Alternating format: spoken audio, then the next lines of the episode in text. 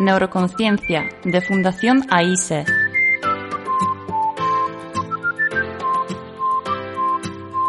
Con Juana Naya.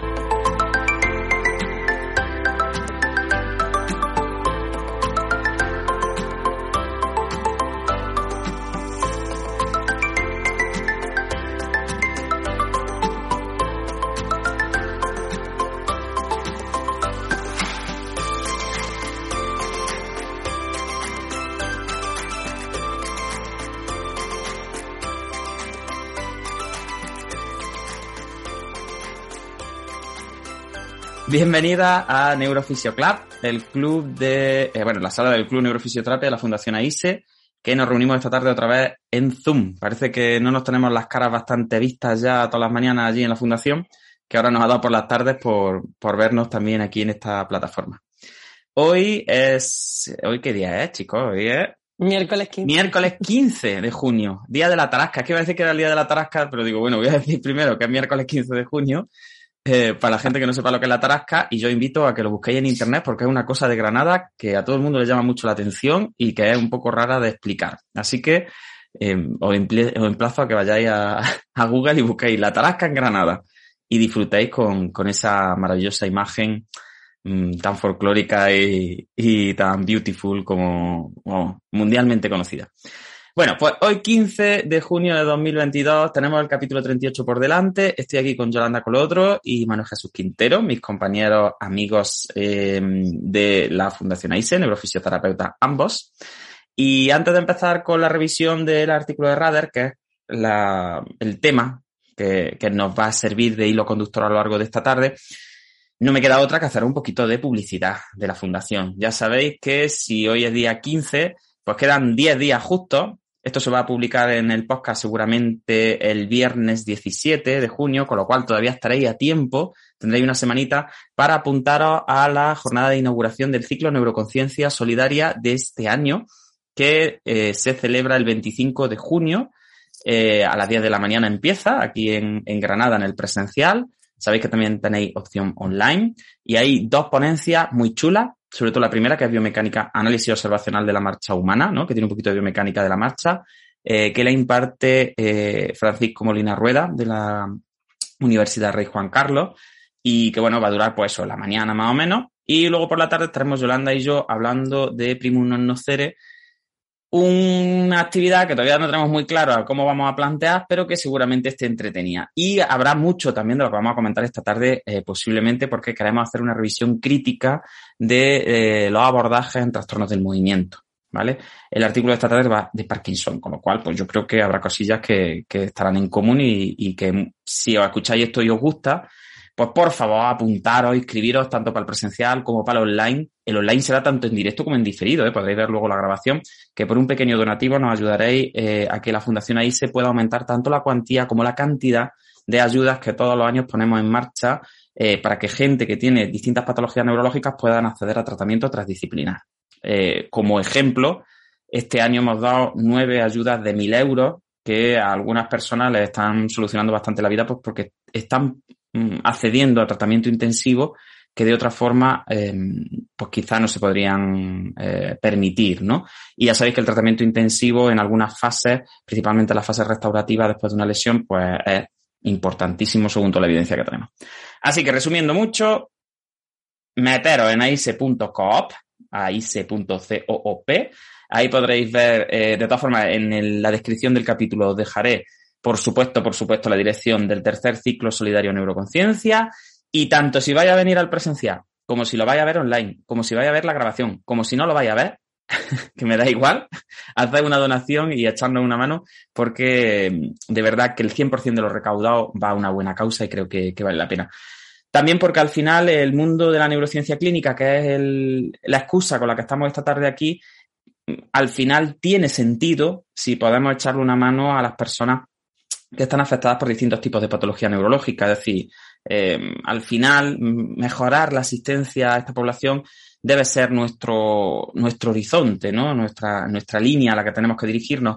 Eh, por tanto, todo está conectado. Nosotros estamos aquí haciendo esta, eh, bueno, esta labor divulgativa también. Estamos siempre en el mundo de la neurociencia ahí dando caña, pero al final todo eso se tiene que cristalizar, creo yo, por lo menos como neurofisioterapeuta clínico que me considero, en esa mejora del tratamiento y de la asistencia que se da a las personas que, por desgracia, han tenido algún tipo de patología neurológica. Así que, eh, perdona, publicidad hecha.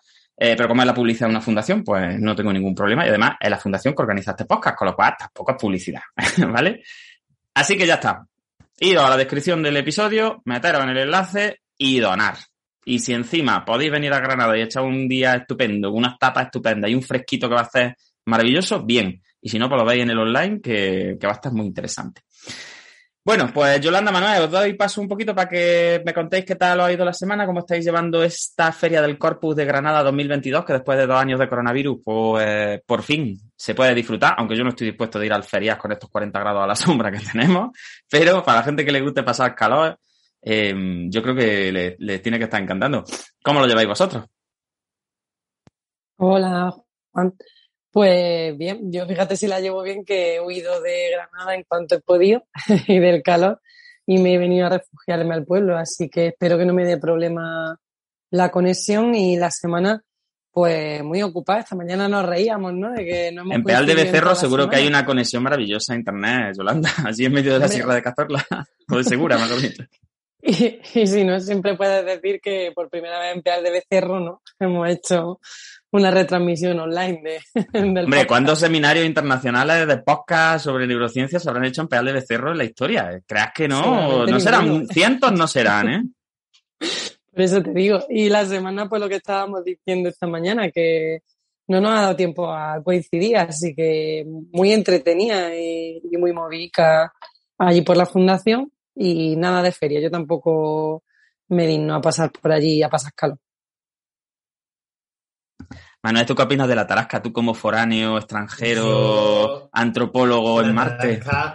y aunque esto que pueda costar prácticamente la, repatriación a, Huelva, eh, yo la primera vez que lo vi creía que era de broma. Yo, ese maniquí disfrazado, yo creía que era de broma. Luego no le tenéis mucho, mucho cariño, pero tenéis que entender que visto desde fuera es una costumbre un poco rara. Pero bueno, se respeta como todo. Y nada, pues como ha dicho Yolanda, bastante, bastante ocupada la, semana. Estamos ahora entre que si ciclo, que si final de máster, que tenemos además este fin de semana los exámenes y estamos liados haciendo preguntas, intentando no ser excesivamente malos con, con, los alumnos. Tenemos seminarios, tenemos todo. Entonces, yo creo que esta semana se, se confluye un poco todo. Tenemos esa resolución de las becas también. Así que yo creo que, se ha, ha, confluido todo en esta semana de, trabajo, pero por lo menos eh, el cuerpo nos va a regalar dos días sin, sin trabajar. Así que eh, nosotros teóricamente ahora ya estamos de, de vacaciones hasta el lunes. Bueno, pues ya está. Yo lo de la trasca es verdad que me acuerdo siempre la primera vez que lo vi con unos amigos se creían que era una despedida de soltero y se, creían que era, que era de broma también. Así que, en fin, yo animo a todo el mundo que venga a ver la trasca porque nos van a echar de Granada, aunque yo soy de Jaén, quiero decirlo, pero mm, pues soy de por allí, de por donde Yolanda. Así que, pero bueno, que todo el mundo venga al Corpus de Granada, que es muy divertido. Bien, pues. Manuel ha dicho aquí los de Granada no sé qué, no sé cuánto, y ahora mismo de Granada no hay. No, los tres somos nada, ni un representante de Granada. Y además, la moda que está por ahí hoy, como en modo fantasma, está haciendo ghosting ahí en asistentes, no quieren ni que se le vea la cara ni nada. Pues ya está, pero ella muy ilusionada pone hola por el chat, así como si es que no lo hubiésemos visto mucho tiempo o fuese una persona anónima. Lo mismo Modesta Fernández es, es alguien que no conocemos, pero bueno, habrá tantas modas García en el mundo. Lo que, lo que habrá que reflexionar es por qué hoy no se pone la cámara mode, dónde está eh, y, qué, y, qué, está haciendo para no, para no querer poner la cámara. Pues imagínate, está diciendo que qué bonitos los paraguas de Yolanda, esa es su aportación al seminario inicial, inicialmente. Madre mía, ¿eh? y no es un paraguas, es una lámpara. Claro, es una lámpara de paraguas. Ella, está, ella es que le recuerda como a, a la caseta esta de los, de los chupitos en la feria que tiene con los paraguas. Estoy aquí eh, en modo habitación de la infancia. Ya, a ver, vamos a ver una foto de, del, del, del entorno de cada uno, porque los que estén escuchando el podcast ahora mismo no, no saben. Claro. Sí, sí. De todas formas, pues Yolanda, Yolanda, está en una habitación de hace 20, 30 años. Claro, Yolanda está en, Stranger Things. Está... Hombre, es que estoy en la, en la, en la habitación de estudio. con su cuadro, con su cuadro de punto de cruz, con su cuadro de punto de cruz ahí muy bonito. Con el... Es esto es como el otro de los lápices es bonito pero raro. Claro, es muy bonito. su cortina con su cacharro ese que la engancha. En fin, todo es muy bonito. Sí, sobre todo por lo que decía Manuel, dejaremos el vídeo seguramente en Facebook y lo subiremos también a YouTube. Así que los que nos escuchéis por el podcast y, tendrás, y tengáis curiosidad de ver nuestros entornos eh, personales pues y nuestros caretos, podéis entrar al vídeo y, y echarle un vistazo. Bueno, vamos a ponernos serios, que son las siete y cuarto de la tarde y no hemos empezado todavía a hablar del trabajo que nos trae aquí esta tarde. Eh, que es un artículo de revisión que en realidad es un metaanálisis. Un metaanálisis que utiliza un par de metaanálisis publicados anteriormente, que le sirven un poco de, bueno, como de punto de partida y que eh, actualizan. Em, el trabajo se llama Physiotherapy in Parkinson's Disease, a Meta-Analysis of Present Treatment Modalities. ¿vale? Está publicado en Neurorehabilitation and Neural Repair en 2020 por lo tanto, tiene dos añitos, está en el volumen 34 y es un artículo, un trabajo bastante cortito, bastante conciso, no sé qué os parece esto, pero yo lo he visto sobre todo como muy condensado y quizá, em, aunque luego hay que leerse las tablas, los adjuntos y tal, pero es cierto que a lo mejor en esa... Em, en ese ánimo de resumir tanto, pues se nos quedan muchas preguntas en el, en el tintero. Pero bueno, yo creo que eh, os dejaremos también, por supuesto, la descripción del, del capítulo el trabajo. El trabajo está en abierto, todo el mundo puede leerlo, está en inglés y ya está. Eh, no, no, tiene más. Además, sabéis que el inglés académico es bastante sencillito, con lo cual pues podéis echarle un vistazo. Bien, ¿qué pretenden estas, estos autores? Pues estos autores en principio lo que pretenden es ver que eh, tipos de fisioterapia, llamémoslo así, o qué tipo de intervenciones en fisioterapia son o no efectivas en enfermedad de Parkinson. ¿Vale? Entonces, pues lo que hacen es coger, ya os digo, los trabajos eh, metaanalíticos que se habían hecho previamente, uno de ellos, por ejemplo, la de la European, eh, y añaden artículos que no habían sido incluidos en estos trabajos, y lo que se plantean es decir, bueno, pues si tenemos eh, lo que se llama fisioterapia en enfermedad de Parkinson. Vamos a ver en qué podemos desgranar esa fisioterapia en enfermedad de Parkinson. Vamos a ver dentro de esos subtipos, entre comillas, entenderme, de fisioterapia, cuáles eh, pueden ser efectivos en distintos tipos de test o en distintos ámbitos que se ven afectados por la enfermedad de Parkinson. Y entonces dicen, bueno, pues ¿Qué se afecta a la enfermedad de Parkinson? Que ahora haremos una pequeña introducción, ¿no? Para la gente que a lo mejor esté menos familiarizado con, este, con esta enfermedad. Pues dicen, mira, pues se afecta el equilibrio. Pues venga, ¿qué test de equilibrio tenemos recomendado? Pues la levántate y anda, la ver, la mini test, no sé cuánto. Venga, pues ahora vamos a otra cosa, que sea, se altera la marcha, se altera el paso. Pues venga, ¿qué podemos utilizar? Pues la 10 metros, las 6 metros, en fin, las escalas de caídas que son un poquillo transversales entre equilibrio y marcha, ¿no?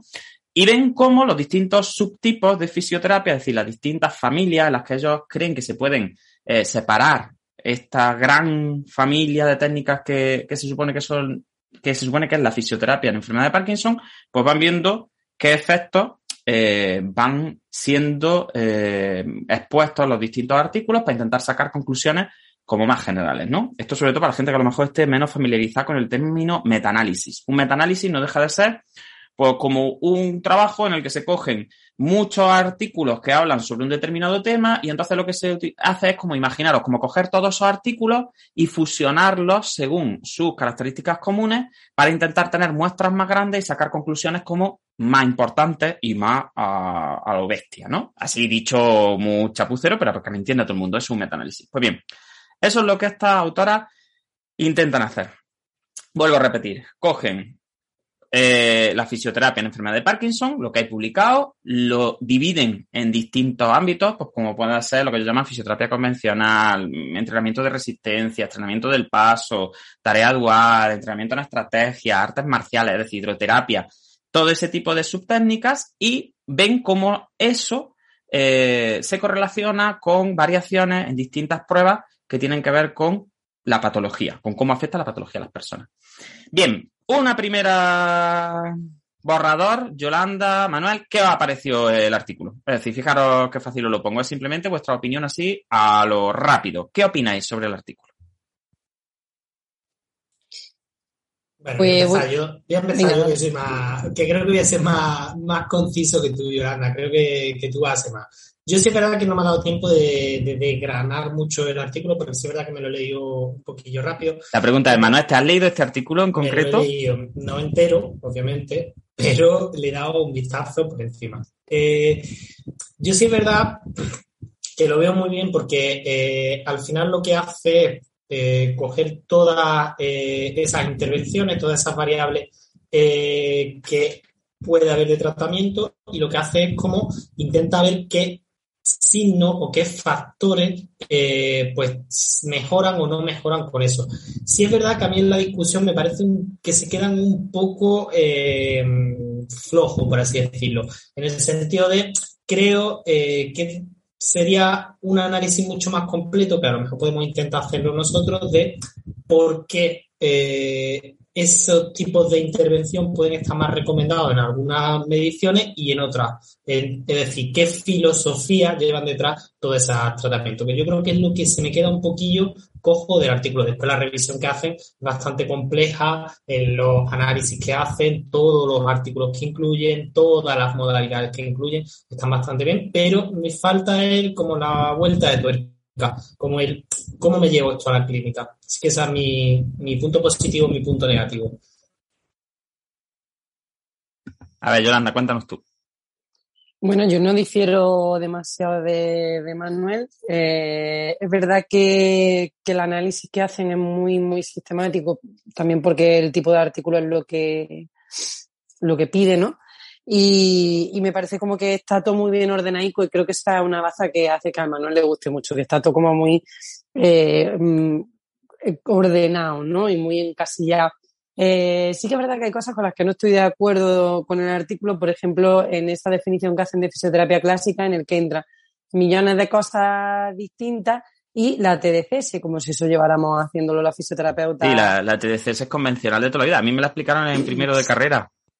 Claro, es como, mm, parece que llevamos mm, 40 años en fisioterapia haciendo TDCS, ¿sabes? Y, y todavía en la mayoría de centros no se sabe ni lo que es. Entonces, eh, sí que hay como ciertas cosillas que me llaman la atención en ese, en ese tipo de clasificación. Y luego, eh, quizá, eh, como dice Manuel, a nivel clínico no termina de aportar demasiado en el sentido de que te da información de qué parámetro mejora en algunas escalas. Lo que pasa que no todos los artículos, evidentemente, miden las mismas, los mismos parámetros y entonces es difícil de comparar. Y luego también se me queda un poco el rollo de, sí, mejoran en la escala, pero hay otras cosas que no hemos visto si mejoran o no. Y un poco lo que dice Manuel, ¿no? Esa correlación también con, eh, claro, si le entreno el equilibrio, pues mejora la escala de equilibrio. Pero eh, no hay demasiado seguimiento, no hay eh, tanta transversalidad. A mí me falta un poco la transversalidad de eh, algún tipo de trabajo y mejora un montón de cosas distintas, ¿no? Al final, pues el tratamiento de la fuerza mejora la fuerza, el tratamiento del equilibrio mejora el equilibrio, como que... Sí, sí, y muchas veces ni eso, ¿eh? Porque hay, hay veces que ni siquiera las conclusiones son tan... Ahora lo hablaremos, ¿no? En las limitaciones, cuando vayamos punto por punto y seamos nosotros ordenadillos también, eh, hay veces que tampoco a, mí no me suena lógico eh, alguna de, la, Mm. de, la, de los hallazgos que tienen, pues porque, eh, por ejemplo, que el entrenamiento en cinta es muy potente, tiene un efecto muy potente en algunas cosas que, y luego no tiene ningún otro tipo de efecto en otras que tú dices, vamos a ver esto, o por ejemplo, los resultados que tienen con tareas duales.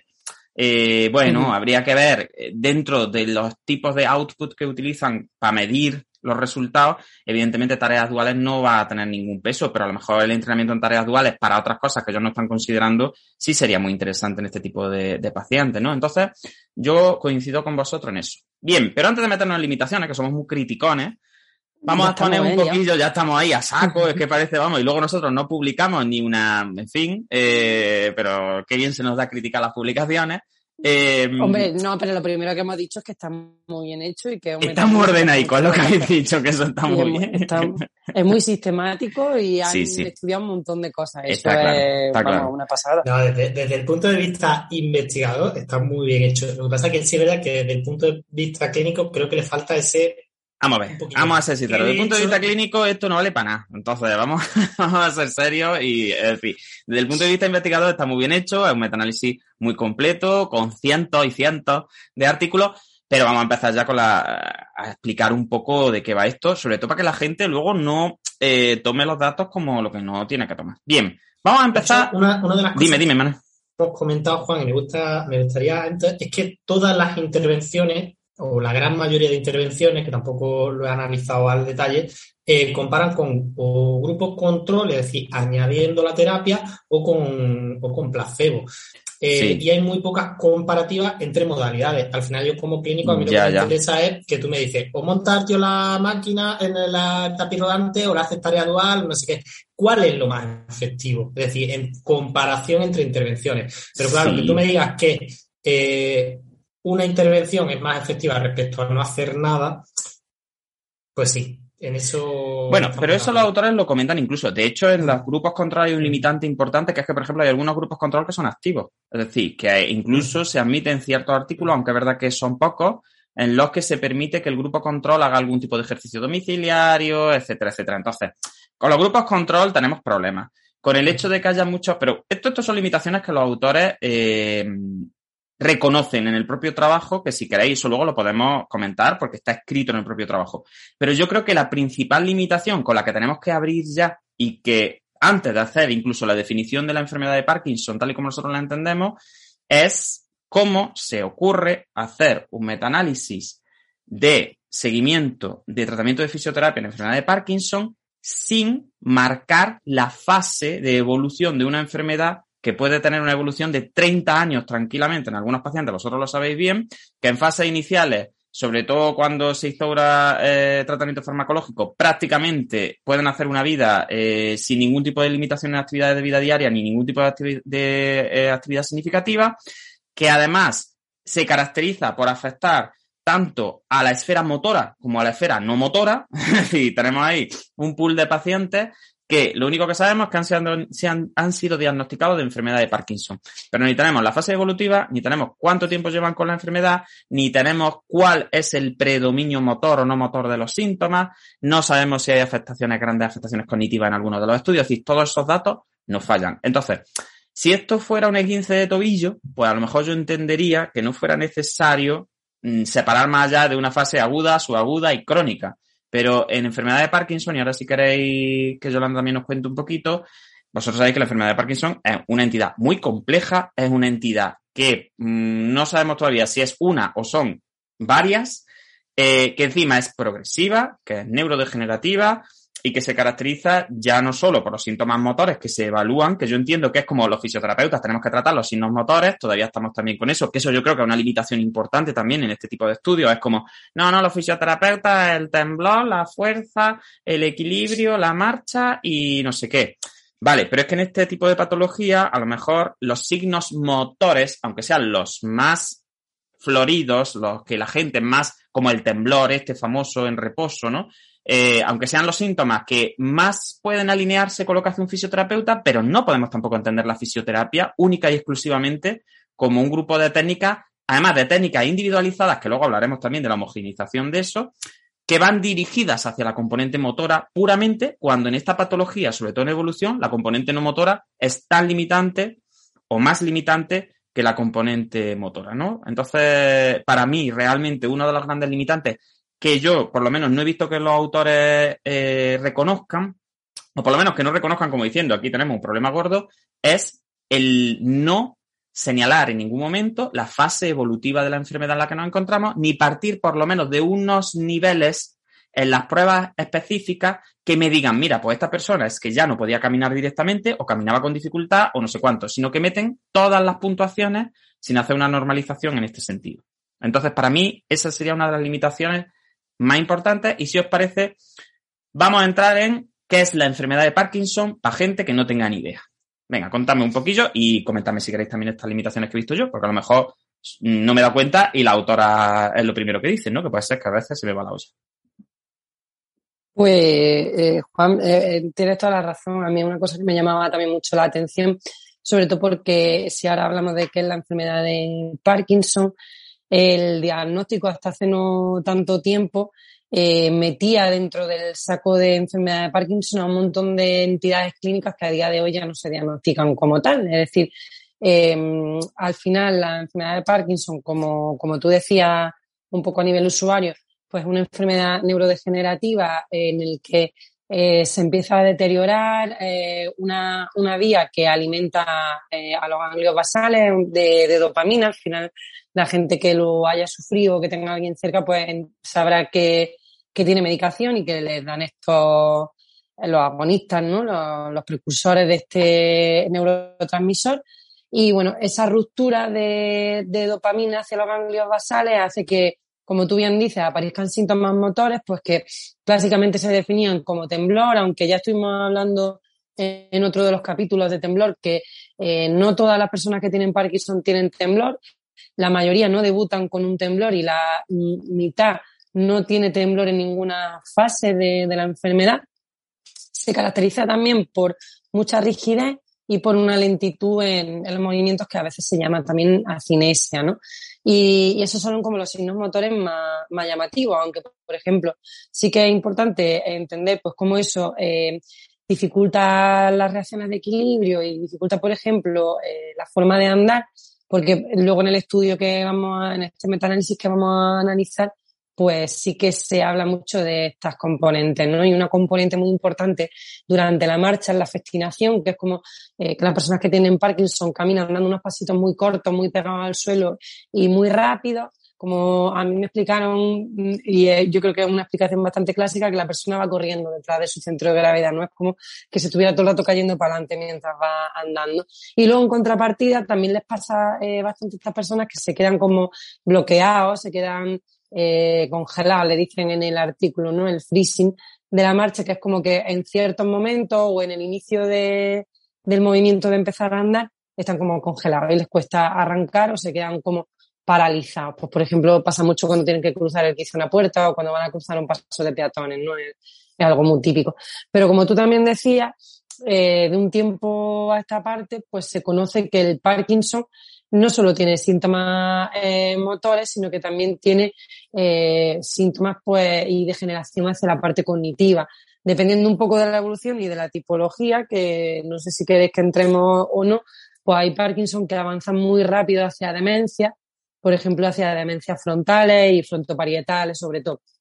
Entonces, pues dependiendo un poco de, de si se están deteriorando también esas áreas del cerebro, pues aparecen signos motores pues como alteraciones disejecutivas, problemas de planificación, eh, problemas de inhibición, pueden aparecer problemas de orientación espacial, e incluso eh, aparecen síntomas como del corte neuropsiquiátrico, como por ejemplo las alucinaciones que son bastante comunes en enfermedades de Parkinson, la, las alucinaciones de presencia, de parece que tengo a alguien detrás, o de pasaje, ¿no? que son los neuropsicólogos la, las filian bastante bien y, y la, las contemplan bastante. Entonces, pasamos de una entidad que a priori parecía solo motora a que tiene componente motor eh, cognitivo y también hay como de corte eh, psiquiátrico, conductual.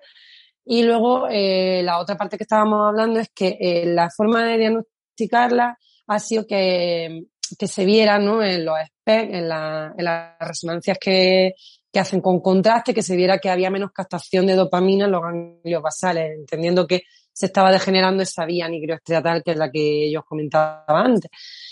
Pero claro, eh, todo lo que tiene una degeneración nigroestriatal no tiene por qué ser un Parkinson, pero hace unos años se diagnosticaba como tal.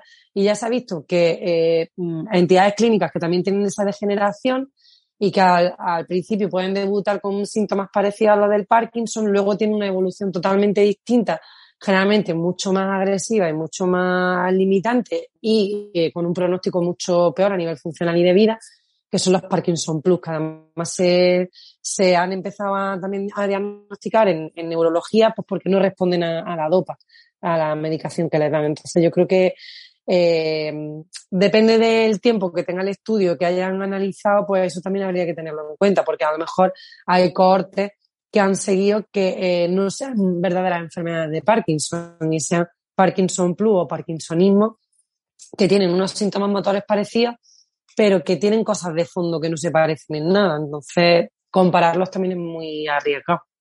Sí, la comparación es compleja porque además eh, el Parkinson, la gente normalmente lo entiende pues como eso, ¿no? la típica persona mayor que tú ves que le tiembla la mano en reposo, que tiene ese temblor específico de conteo de monedas que se llamaba antes, ¿no? O, de pildoreo que vimos en, los capítulos de temblor que hicimos, que se los recomiendo a todo el mundo ya desde aquí, ¿no? Los del podcast. Eh, pero bueno, ya sabemos que la mayor parte de las personas que tienen Parkinson, aparte de eso, también tienen luego en larga evolución, eh, alteraciones debidas también a la, medicación, aparecen discinesia, eh, se suma un montón de, pues bueno, de esa, ese corte cortic, eh, cortico subcortical, ¿no? De, de, síntomas en el que, como comentaba Yolanda, pues los pacientes pasan de no puedo iniciar el movimiento a cuando inicio la marcha me embalo, no puedo cambiar de dirección, me pego topetazos, me caigo, hay un montón de riesgos de fracturas, de hospitalización, incluso de muerte, muchas veces deriva por tanto la bradicinesia, esa tendencia a estar ya en la cama, postrado, con esa lentitud tan característica, tanto en el movimiento como también una lentitud cognitiva, podríamos llamarla, ¿no? Eh, y esa desgana, esa falta de motivación intrínseca, ¿no? Los pacientes se quedan como congelados, nunca mejor dicho, como su propia marcha y con, con estos procesos tan largos de ya incluso meterse en la cama, incluso caerse cuando se levantan, incluso no poder iniciar movimientos, etcétera, pues entonces ahí es cuando empiezan a aparecer ya complicaciones que muchas veces son la causa de, la muerte, no tanto la enfermedad en sí, sino, bueno, pues esas complicaciones derivadas de, de estar parado en la cama o de estar ya con actividades bajas, con un, imaginaros, pues también que eso sí se contempla en este artículo, pues la capacidad cardiovascular eh, se ve muy deteriorada, la capacidad ventilatoria se ve muy deteriorada, entonces, como decía Yolanda, es una entidad tan multifactorial que a mí otra cosa que me llama la atención del artículo es que desechan completamente, y ahora explicamos por qué, todas las intervenciones en las que eh, hay trabajo en equipo. Es decir, solo cogen artículos en los que solo se hace fisioterapia. Que ahora, que tiene todo el sentido porque es un metaanálisis para ver los efectos de la fisioterapia en enfermedad de Parkinson. Entonces dicen, bueno, si cogemos también eh, los que incluyen tratamiento de otras cosas, pues no podemos saber si es la fisioterapia la que está funcionando, ¿no? Pero también a la hora de la verdad, en clínica, cuando es una patología que se trata por parte de neuropsicología, logopedia, fisioterapia, terapia ocupacional, neurología, no sé cuánto, pues es verdad que aislar solo la componente de fisioterapia es un poco complejo. Pero bueno, al final eh, yo creo que más o menos estamos ubicados en el, eh, en el tema. Eh, ya tenemos un, por lo menos un boceto de lo que es la enfermedad de Parkinson así rápida. A ver si dedicamos algún capítulo en concreto a, la enfermedad de Parkinson, porque yo creo que, que es una entidad chulísima. Eh, desde el punto de vista es muy interesante, eh, desde el punto de vista neurocientífico y, y, en neuroconciencia, en el ciclo de este año de trastorno del movimiento, yo creo que, que, vamos a pasar muchas veces sobre todo esto. Bien, Manuel, no sé si quieres comentar algo a esto, algo que a ti te llamara la atención durante tu formación sobre la enfermedad de Parkinson, alguna experiencia que hayas tenido, en fin, cualquier cosa que te apetezca y pasamos ya directamente a analizar el, artículo. Sí, yo creo. Aquí, sí, yo creo que un poco lo, lo habéis comentado bien, tanto los, los signos motores como esos signos no motores. Es verdad que yo creo que, que un poco tirando de, de, lo que me has preguntado, de, de qué me llama a mí la atención de la formación, sí es verdad que creo que se peca mucho de lo que, de lo que habéis comentado, en el sentido de que siempre son un enfoque muy motor, un enfoque muy desde la fisioterapia, desde los signos motores, y eh, cuando empiezas a trabajar en clínica y cuando empiezas a ver a pacientes reales eh, de Parkinson, te empiezas a dar cuenta que muchas veces eh, esas patologías motoras eh, tienen un correlato, pero que normalmente eh, es toda la clínica no motora la que muchas veces le da más la lata al paciente y puede provocar muchos más, eh, pues, como habéis comentado, riesgo de fractura, riesgo de caída. Pues se me viene a la mente pues, todas esas alteraciones cognitivas que se pueden expresar a la marcha, como puede ser el bloqueo, el freezing, eh, todo, las imantaciones, todo ese correlato más cognitivo, pero que se expresa hacia la marcha, que siempre a mí se me había explicado pues como eh, desde el punto de vista motor, y ahora vez que lo ves desde un punto de vista un poco más eh, global, un poco más eh, en equipo, pues te das cuenta que no, que quizá el abordaje tenga un poco de eso, que de hecho muchas de las modalidades que estudian van un poco enfocadas en el término ese de disociación automática voluntaria y juegan un poco con, eso. Si alguien no maneja mucho el término de disociación automática voluntaria, eh, pues es que cuando el paciente le pone mucha atención a la tarea, los rendimientos caen. Entonces, todas las actividades que van a tener mucha carga atencional eh, y mucha atención sobre el movimiento, pues va a ser mucho peor que el movimiento que se haga con un componente mucho más automático, que si queréis después lo vemos con modalidades en concreto que se analizan. Sí, eso que comenta Manuel es muy interesante, simplemente una línea, no vamos a entrar en eso porque tenemos varios capítulos de praxis también por ahí en el podcast, pero es interesante que tengáis en cuenta siempre esta regla, siempre que hay afectación córtico-subcortical, es decir, de esa interfaz entre la parte más cortical del encéfalo y los mecanismos subcorticales, lo que va a aparecer son esas alteraciones tan característica entre el enganche y el desenganche del movimiento en la componente volitivo-voluntaria, cualquiera de las dos, y la componente automática. Por eso estos pacientes pues, tienen muchos problemas con el inicio, con el cambio y con la finalización de las automatizaciones, ¿vale? Eso como, como resumencillo así rápido, siempre que tengamos cualquier tipo de alteración en ganglios basales, en estas ejes que comentamos así, resumiendo mucho y facilitándolo mucho, os vais a encontrar ese tipo de bloqueo, ese tipo como de eh, problemas en la ejecución del movimiento y no tanto problemas de parálisis pura ni problemas de reclutamiento puro. Por eso eh, la enfermedad de Parkinson es un trastorno del movimiento, principalmente de la cantidad de movimiento, ¿vale?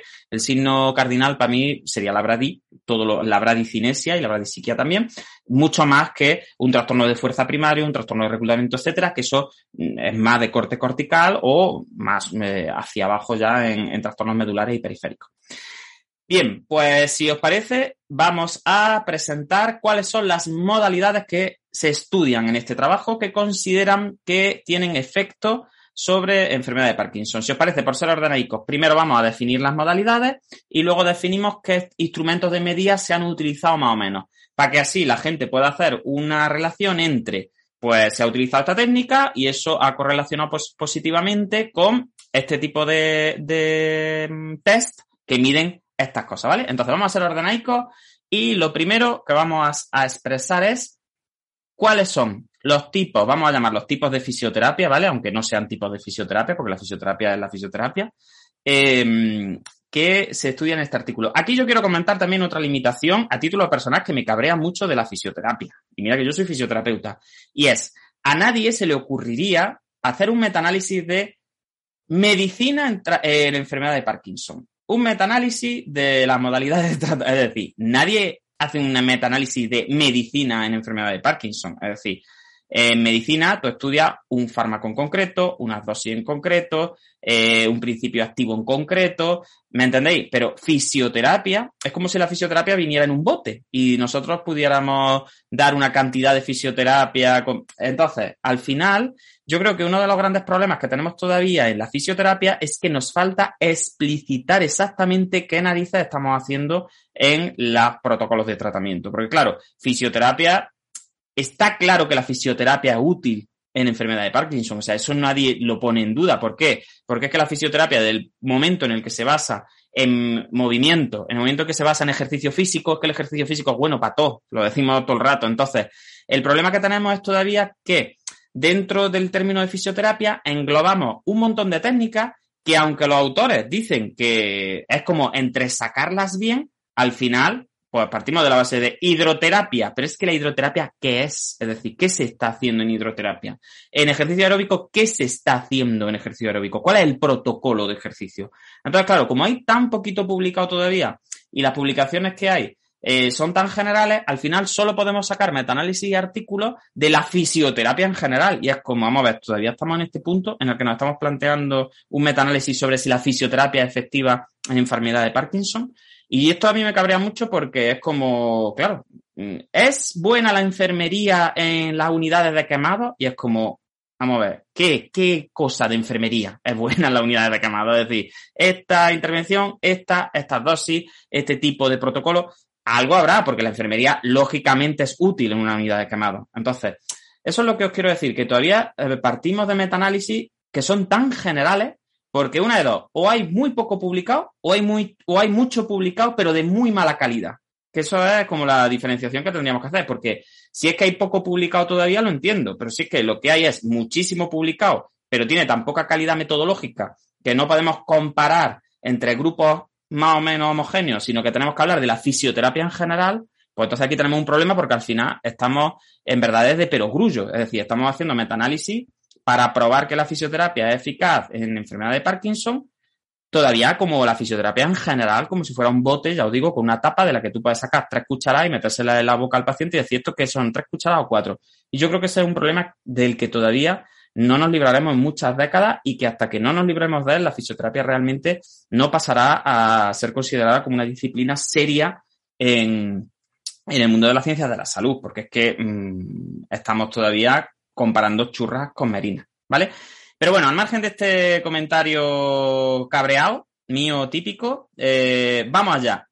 ¿Qué tipos de fisioterapia, mm, con la pinza en la nariz, se supone que se examinan en, en este artículo? Venga, Manuel, Yolanda, me da igual, iros Yolanda, por ejemplo, que se ha desmuteado, vamos a ir comentándolo.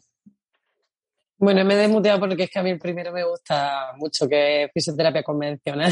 Sí, lo de la fisioterapia convencional. Me hace mucha gracia que estemos haciendo un metaanálisis sobre eh, el efecto de la fisioterapia en enfermedad de Parkinson y uno de los tipos de fisioterapia sea la fisioterapia convencional. Es como, vamos a ver, esto es un poco paradójico, ¿no? Es lo decir, de, lo de toda la vida. lo de toda la vida, que es como, bueno, pero lo de toda la vida, ¿qué es? Es decir, eh, yo vuelvo a la medicina, esto que es como medicina del siglo XVII, es medicina convencional, medicina del siglo XVIII, es decir, ¿qué tipo de parámetro de análisis es fisioterapia convencional? Pero bueno, ahora venimos encima porque tú dices, bueno, pero esto lo explicarán.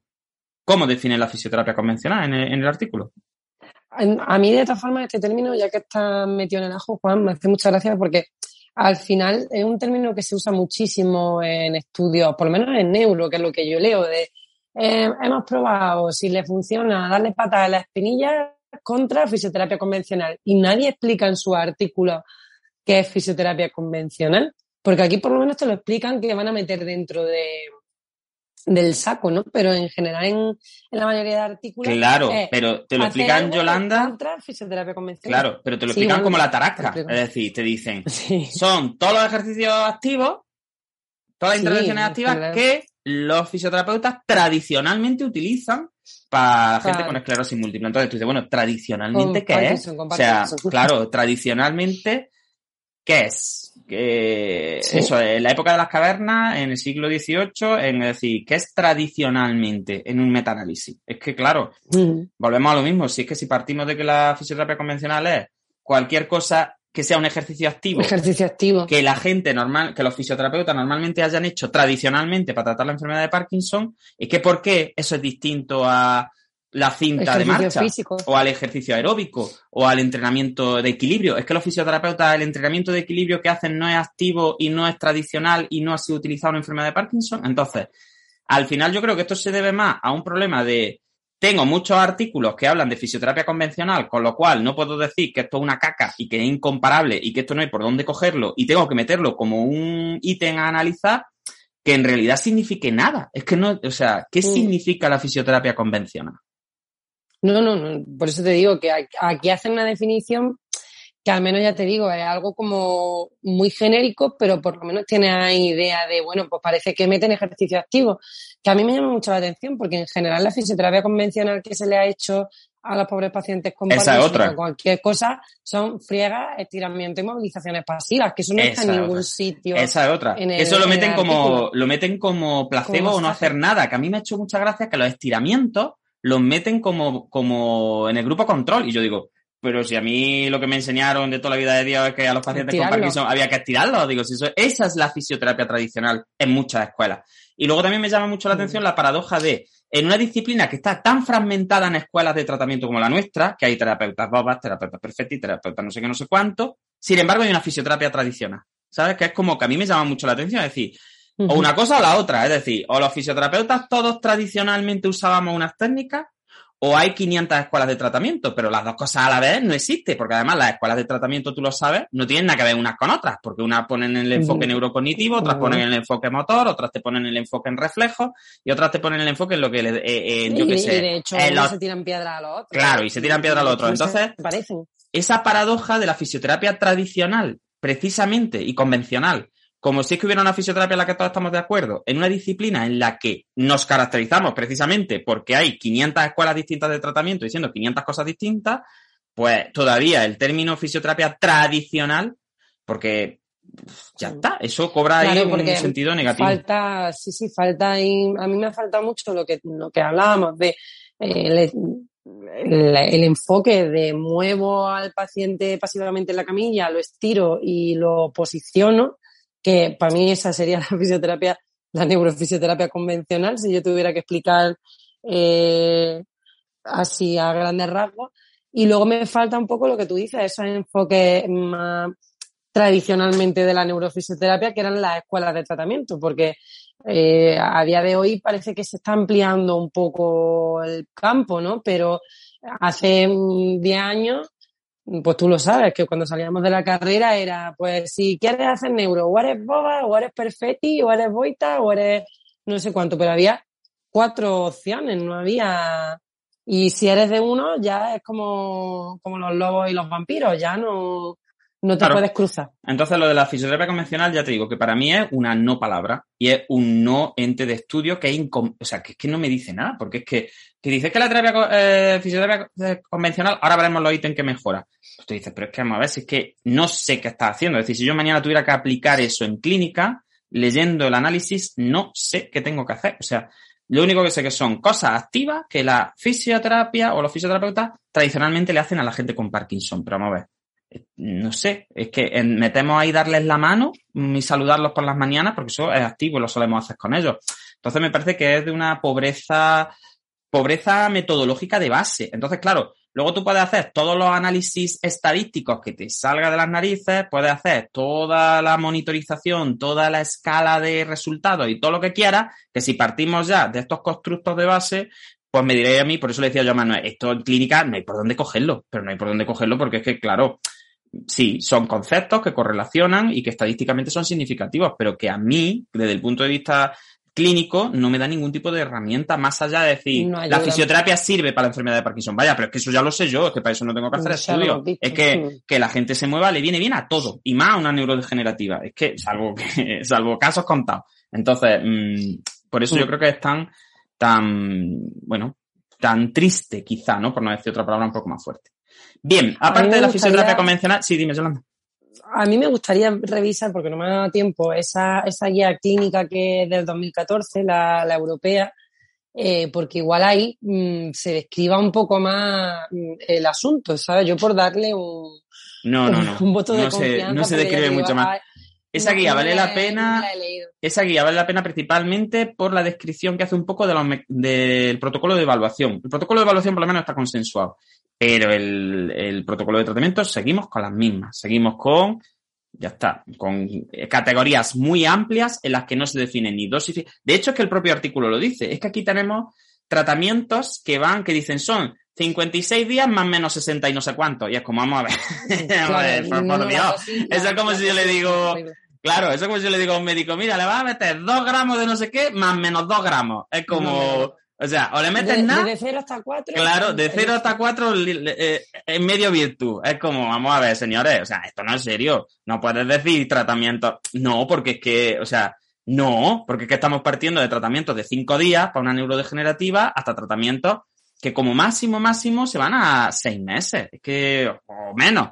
Entonces, claro, volvemos, volvemos al inicio. En una patología que tiene una evolución muchas veces de décadas, pues es verdad que esto es un poco limitado. No sé, Manuel, ¿quieres decir algo? Estamos la Yolanda y yo aquí rajando y Estamos como, buen, como moderador quiero darte la oportunidad de que... es que os veo por la escopeta sacar, digo, mejor no hablo yo. No, no, no, no, yo con la no vaya a escopeta. ser que, que, Ah, que no. me caigan en el brazo. No, no, la verdad es que tenéis razón lo que comentáis de, sobre todo la falta de, de, de detalle en, en todas esas modalidades, que hay otras, por, por ejemplo, pues tapiz rodante, que no es necesario tanta descripción, pero también entramos a lo mismo, que es tapiz rodante, cuánto tiempo, qué velocidad, que no sé qué, cómo se calcula la velocidad del paciente, hay un montón de datos que eh, ya entrando en que obviamente tapiz rodante es una categoría mucho menos Sí, sí, eh, pero vaya. general que fisioterapia convencional, yo mañana tampoco tendría Claro, datos. No sabe ni la inclinación, ni la velocidad, ni la frecuencia cardíaca, ni si el, es que no saben nada, ni si va con las manos sujetas, si va con las manos sin manos,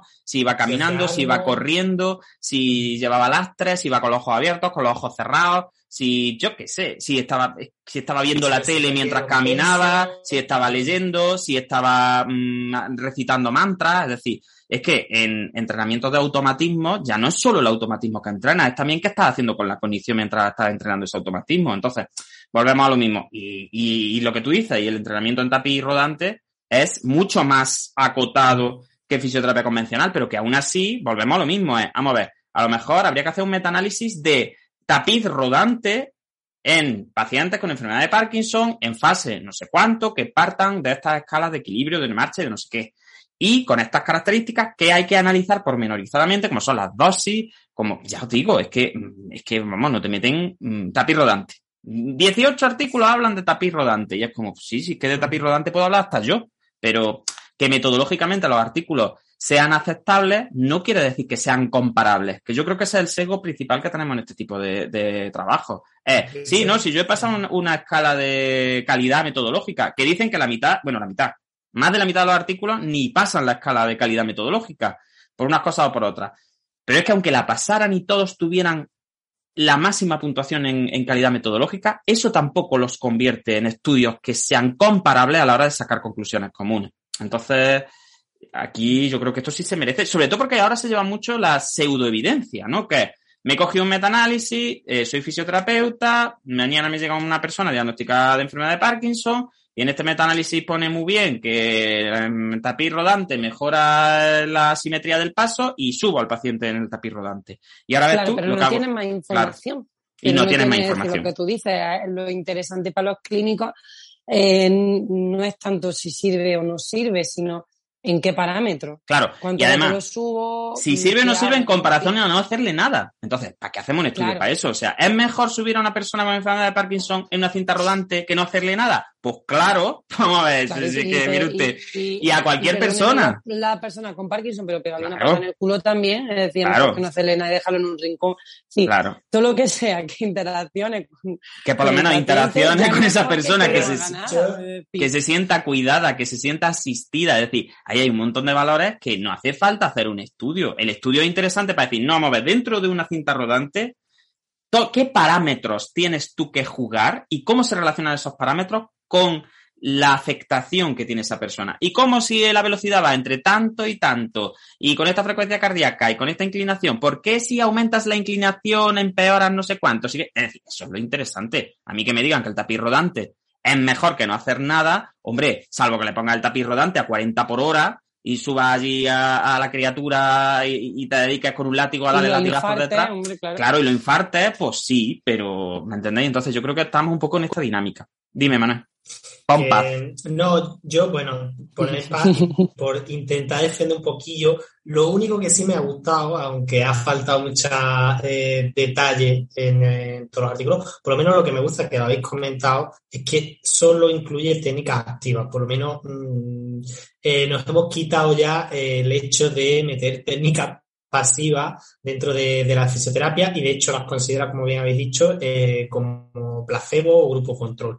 Entonces, por lo menos se debe ese ramarazo de no, por lo menos estos pacientes hay que moverlo, hay que hacer Muy que bien, se muevan. muy bien. Vamos a sacar algo positivo.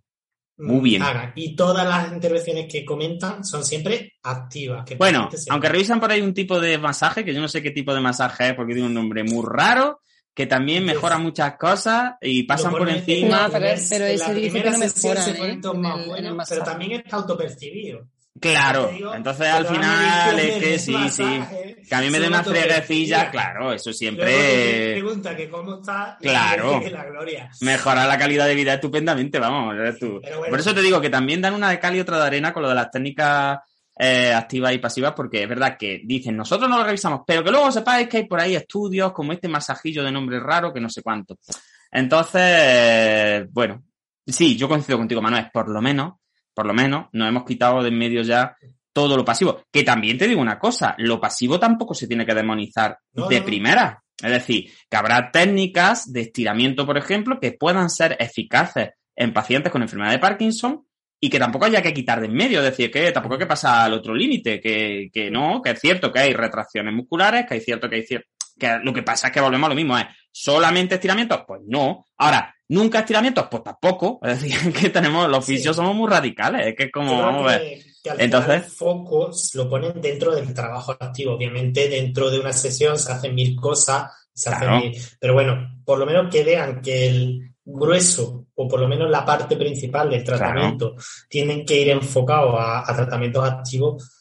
A ver si yo me compré una vez que fui a la estación de autobuses un libro así de gordo o de stretching, que eso era, el stretching era todo lo que yo allí, con más contento con mi libro que me lo compré en la estación de autobuses que todo, y ahora ya el stretching es que va a ser, o sea, va a ser grupo control, y es como, vamos a ver, tampoco es que pasa de un extremo a otro, porque además, también en la fisioterapia de la EM, famosa y moderna, también hay muchas técnicas pasivas, entonces tampoco, vamos, no, no, aquí el que esté libre de pecado que tire la primera piedra.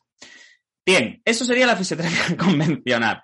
¿Qué más cositas han analizado esta gente que eh, hayan creído que pueda ser eh, interesante? Han sido 12, ¿eh? lo digo por si la gente quiere llegar a la cuenta. Hemos empezado con la fisioterapia convencional y luego pasamos al entrenamiento en resistencia. ¿Vale? ¿Estáis- ¿Qué os parece lo del entrenamiento en resistencia? Si os parece Pues va algo. muy bien, que va muy bien para la resistencia. Claro, sí, la, la verdad Lo que que... entrena mejora. Claro, es que sí, sí, la verdad es que luego la, la conclusión, ahora veremos, es bastante, bastante curiosa. El entrenamiento en resistencia, uno de, la, de los hallazgos interesantes es que mejora la resistencia, pero vemos que, eh, ahora lo tratamos un poquito más despacio, las escalas en las que se ha visto que se mejora tampoco son escalas que yo consideren que tienen una carga de resistencia brutal, que eso también me llama la atención. No hay dentro de lo- del output de, de, en los que se basan para medir los efectos de las técnicas, no sé si vosotros habéis visto alguno, pero yo no he visto escalas que Bueno, consideren. el, usan Sí, sí. el, el seis minutos, el de los seis minutos. Pero seis minutos como una. pero- sí, pero es que se supone que es algo al estándar. ¿eh? Ya, pero volvemos a lo mismo. Es decir, coño, que seis minutos no, que seis minutos no llego yo a armar. Entonces, Claro. claro, es que ahí tenemos, yo creo que también un problema con el entrenamiento en resistencia. Sí, a, a mí lo que mm, me parece también un poco es que como solo se, lo que hablábamos antes, como solo se centran en la escala, eh, pues al final la escala gol estándar de, de resistencia, porque es la única que te deja el tío andando un rato, es la de los seis minutos, pero para mí verdaderamente, eh, a lo mejor echarme tierra encima y que vengan ahora los estudiosos a, a pegarme, pero a mí la escala, o sea, el test de los seis minutos me parece, me sigue pareciendo un test de velocidad, que sí, que tiene la parte de resistencia Sí, sí, de, Yo estoy de, contigo. bueno, mm, ¿cuánto has andado en seis minutos? Pero lo que mide al final es cuántos metros has hecho en seis minutos. Sí, Con sí. lo cual, sí, Yo en resistencia le metería- resistencia, pero claro. a lo mejor tiene un componente de bloqueo de la marcha, o a lo mejor tiene un componente de automatización, o a lo mejor tiene otros componentes. A mí me parece que mide bastante más la velocidad que la resistencia, porque seis minutos, como tú dices, no es significativo en cuanto a... A resistencia, yo clínicamente, es decir, en cuanto a potencia de efecto, a mí que venga quien quiera y me diga que es algo estándar de lo que sea, pero a mí, desde el punto de vista clínico, un al 6 minuto. minutos walking test, lo he dicho ahí en Spangly, a mí no me parece una prueba de resistencia que sea significativa, pero vamos, es que 6 minutos donde llego yo andando, es decir, 6 minutos no. De hecho, ahora estoy haciendo yo el curso del colegio de fisio este de ejercicio físico, que voy a ver si me hago yo especialista ahora en ejercicio físico, y ponen, eh, empiezan a, hablar de aeróbico a partir de los 18 minutos. Es decir, vamos a echar por lo menos un cuarto de hora andando, ¿sabes? Vamos a por lo menos un cuartico de hora que te da tiempo ahí a la panadería, aunque te sientes, y eches luego el otro cuarto de hora de vuelta. Pero es verdad que el entrenamiento de resistencia meten 17 estudios con una N que creo que supera los 600 y al final lo único que te dice es un efecto más o menos grande en el 6 minute walking test que dice, bueno, sí, claro, se ha hecho un entrenamiento de resistencia que por lo menos te mejore el 6 minutos, mm, bueno, mm, bueno, pues vale, me parece bien, pero ya os digo, mm, no lo tengo claro. Y luego, por supuesto, tampoco tengo clara la diferenciación con otro tipo que es el de ejercicio aeróbico. No sé si a vosotros os ha quedado claro. ¿Cuál es la No. diferencia? Porque al final, ¿dónde separas tú el entrenamiento en resistencia del entrenamiento, entrenamiento aeróbico? aeróbico. Sobre todo en este tipo de pacientes, ¿no? Porque en, otros en otras poblaciones a lo mejor podemos decir, bueno, Juan, es que hay fuerza-resistencia, ¿no? Y, y a lo mejor estamos trabajando eran entrenamientos de resistencia más relacionados con fuerza. No creo porque el, el output es el 6 minutes, con lo cual eh, el, el 6 minutos no creo yo que mida fuerza. Pero además que eso, que enfermedad de Parkinson al final, eh, el entrenamiento en resistencia y el entrenamiento aeróbico, yo creo que se solaparían mucho, ¿no? Se solaparían mucho. Mm. A mí Entonces- pasó igual, sí. Claro, que digan que el entrenamiento aeróbico mejora los síntomas motores, eh, equilibrio y paso, mm, pues se solapa bastante, se solapa bastante. Yo no sé exactamente porque eh, igual que definen más o menos lo que es eh, la fisioterapia convencional, aunque la definan utilizando el término tradicional, ¿no? Que no es que sea muy científico, eh, el, yo creo que en aeróbicos que no definen nada directamente. No, no, Yo creo que no resistencia, dice- No, no hay ni carga, en no hay resistencia carga. Ni en tampoco. resistencia tampoco hablan nada ni de No, carga ni de nada. Ni en, sí, en inclusión de criterios se saltan las dos. Claro, y sobre todo también otra sol ahí, ahí se solapa también con la con el baile, porque al final volvemos a lo mismo, el baile no es ejercicio aeróbico, Mm, no lo sé. Bueno, ya depende, imagino que ahí sí que dependerá de la carga. En- Yo entiendo que, Quizá que los entrenamientos de aeróbicos en- sí que tengan Mm. un foco en, en el gasto cardíaco, ¿no? En, en- en cómo estás de pulsación y demás. Y en baile no están tan puestos en eso. Baile creo es que te lo pases bien, ¿no? Me imagino yo. No, yo creo que el baile va más por ¿De el quién va rollo más de la... abajo? De, De quién va más abajo, que diría la moda. Claro, el, el baile yo creo que lo hacen más un poco por el rollo de los estímulos externos, la ritmicidad. Sí, yo creo que va más por ahí. Sí. Y, y porque luego además miden calidad de vida. Yo creo que ahí hay ya como un poco más. Más en contexto social, quizá, ¿no? Claro. que en más aeróbico. en- Más en un contexto no fisioterápico puro, sino ya Claro. me meto ahí a, ¿no? a algo más transversal. Y el aeróbico sí sea en el contexto de mm, vamos midiendo pulsar. Bueno, porque si no puedes saber si está haciendo aeróbico, entiendo yo. Claro, pero en Quizás Lo que nos cinta, falta es mm, mm, hacer todo ese claro. eh, esa revisión que han hecho ellos, ¿no? Y ver qué pone en los 500 artículos que han revisado. Lo que pasa que, claro, que se supone que para eso están ellos. Claro, un, un resumencillo por lo menos de por qué me separan la categoría de cinta rodante y aeróbico. Cuando todo el mundo cuando va a hacer aeróbico al gimnasio se pone la cinta. ¿Me cinta. entendéis? Entonces al final eh, es lo que os digo de las categorías, que las categorías te suenan como muy lógicas, pero luego cuando reflexionas un poquito dices, ¿por qué los ejercicios aeróbicos como tal van a, te- van a ser una categoría distinta a la cinta de marcha? O sea, ¿qué tiene la cinta de marcha que no tengan los aeróbicos? Que tengan los... Es decir, si estamos haciendo Yo creo hincapié... que el foco que han hecho, ¿no? Claro. En, el, en, el, en el estudio que ellos han metido en una u otra categoría, pues seguramente hay algunos que tengan más el foco en cinta de marcha y, y observen más pues parámetros como los que luego pone, ¿no? De eh, velocidad de marcha, de bloqueo, y, y van más centrados hacia la forma de andar y no tanto a la resistencia ni a la capacidad aeróbica. Y en los aeróbicos es al revés, es como que están más centrados en la capacidad aeróbica y no tanto en lo otro. Yo lo veo un poco por ahí, y sin Sí. haberme leído los artículos que ellos Sí, lo que a mí cada uno. me llama la atención, Yolanda, es que luego no mejoren los test de una forma que ellos puedan decir que se solapan. ¿Sabes lo que quiero decir? Porque marcan muy bien Pero- el... No, pero con la yo cinta mejora no esto. Claro, entonces es como Yo creo que es decir... porque no se mide ni siquiera. No se miden en los artículos primarios. Claro, entonces ahí estamos teniendo un sesgo importante, porque al final, si tú utilizaras artículos que utilizan las mismas medidas, podrías comparar y decir, oye, pues fíjate, ha mejorado eh, el equilibrio, el best test o lo que es el mini best, por ejemplo, y ha mejorado más en los ejercicios aeróbicos que en la cinta de marcha. Ah, pues fíjate, será porque a lo mejor la cinta de marcha iban agarrados y entonces, pues claro, el equilibrio, pues tal y que cual. Claro. Pero claro, como partimos de la base que los estudios cada uno utiliza las escalas que le sale del pitorro, pues claro, Es que a ti te dicen, claro, la eh, treadmill uh, mejora eh, no sé qué. Y tú dices, ¿y por qué no mejora lo otro? No es porque no lo mejore, es porque no lo Es medido. porque no lo han medido. Claro, entonces ese sesgo... De hecho, mm, yo me lo leí hace unas semanas cuando lo envié y no lo recuerdo bien dónde estaba, pero yo recuerdo que eso lo ponían ellos en el artículo, ¿eh? que, que había eh, parámetros que en ciertos tipos de estudios no se habían medido. Por ejemplo, Claro, sí recuerdo que eso se hablaba mucho de la calidad de vida, cuando hacía la discusión y decían que la calidad de vida había muchas cosas que no demostraban ni que mejorara ni que empeorara, pero porque no se había medido.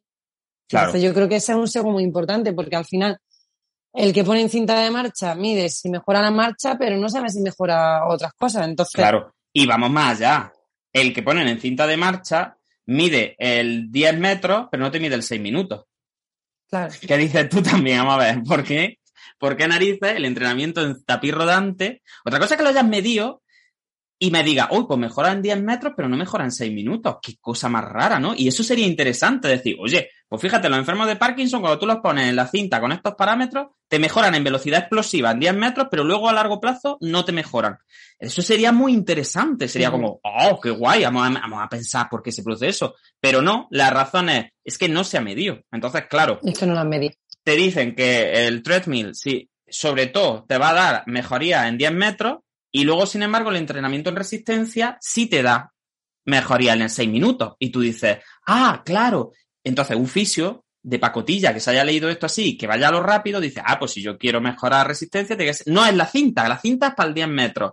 Tengo que subir. Y tú dices, mm. vamos a ver, chiquillo, no, vamos a la fisiología y vamos a la hipótesis, no a lo que sale en el artículo, que al final tiene ese problema. Por ejemplo, con el baile ocurre lo mismo. El baile sí mejora el equilibrio, mejora la BBS, la VER, que, que, es el gol estándar, aunque la VER y el baile yo no sé en qué se relacionan, pero bueno, porque la VER es estática mm, como ella sola, pero luego, por ejemplo, no mejora... Bueno, pero parece que hay seis transferencia. claro, por lo menos ahí parecería que hay transferencia.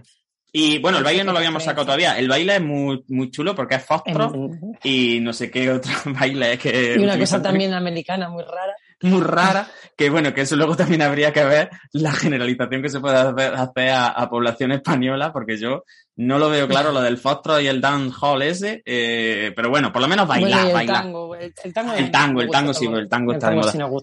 Pero claro, el tango, ¿qué se parece el tango a una sevillana, un choti o a, yo qué sé, o, o al reggaetón, ¿no? Entonces, en fin, el baile también es una cosa que, que habría que, que, analizar más despacio, porque yo creo que el baile tiene más potencial del que sale aquí en, en este artículo, por lo que comentaba Yolanda antes, de la automatización, del ritmo, que sí se ha descubierto que, y lo hablaremos durante el ciclo de neuroconciencia, que el ritmo, por ejemplo, sí tiene unos efectos positivos cuando se marcan ritmos a la hora de, de, de, tener precisamente esos bloqueos y de facilitar el inicio. Sin embargo, fijaros, en este artículo no dicen que mejore el freezing. Es una cosa que me llama un poco la atención, que no mejora. Eh... Pero porque creo que tampoco se midió. Sí, la miden con una escala, la miden con una escala, lo que pasa es que yo no la conozco, ¿eh? aquí sí es verdad que me pilláis, con la FOG Q, que no sé exactamente qué es, eh, será la freezing, no sé qué la, la, sí, la freezing of gate, me imagino que será. Pero aquí me habéis pillado, no sé es qué. un cuestionario, eh, yo sí busqué lo que era, es un cuestionario que. Sí, pues llama una Q, que, será. Que te dice, sí, te dice cuántas veces estás bloqueado. Es decir, es como contear cuántas veces has sufrido freezing a lo largo sí. de. Entonces yo ahí me llama la atención que con eso no haya. Pero claro, si es un, un, cuestionario, pues bueno, ya sabemos todos los cuestionarios, la validez que tiene luego desde el punto de vista, bueno, de traslación. Porque al final, pues bueno, estos pacientes tienen también otras limitaciones. Pero bueno, es verdad que el baile, pues somos muy fan del baile. La Fundación AISE bailamos mucho, los fisios y los pacientes, y todos bailamos mucho, con lo cual, pues nos gusta que por lo menos haya sacado una relación importante tanto con las la escalas de equilibrio, con la BBS, como con la... Ah, bueno, con la, la TUG también, que también me ha llamado la atención. Sí, para caminar, la velocidad en caminar. Que eso, bueno, no, no está mal tampoco. Es decir, bueno, mm. el Get Up and Go y, y, algunos de estos también han salido en guay, así que bueno, pues ya está. A bailar todo el mundo. Bien, otra tipología. Eh, entrenamiento en estrategia. Yo esto no me he terminado de enterar qué es. A ver si vosotros me clarificáis un poquillo, Manuel, Yolanda, porque yo el entrenamiento en estrategia mm, tiene una N muy alta, son 14 estudios que meten, pero no me entero yo muy bien de qué es esto. No sé si vosotros entráis.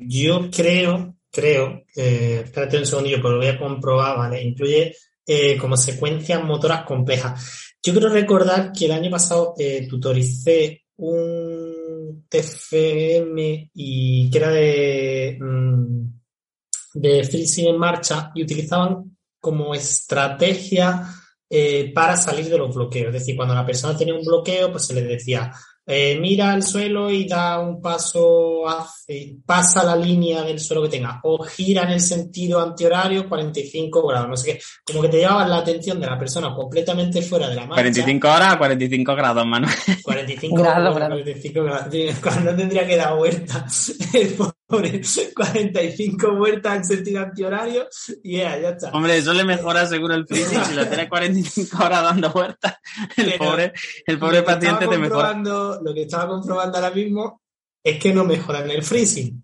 para estos estudios, que si te vas, las estrategias estas que yo las tenía muy focalizadas en eh, bloqueos de marcha, en todos esos bloqueos de marcha, como eran estrategias un poco corticalizadoras de cuando tengas el bloqueo, haz no sé qué, ¿vale? Que era como llevarte la atención fuera e intentar eh, quitar ese momento de bloqueo para luego volver a sacar el automatismo.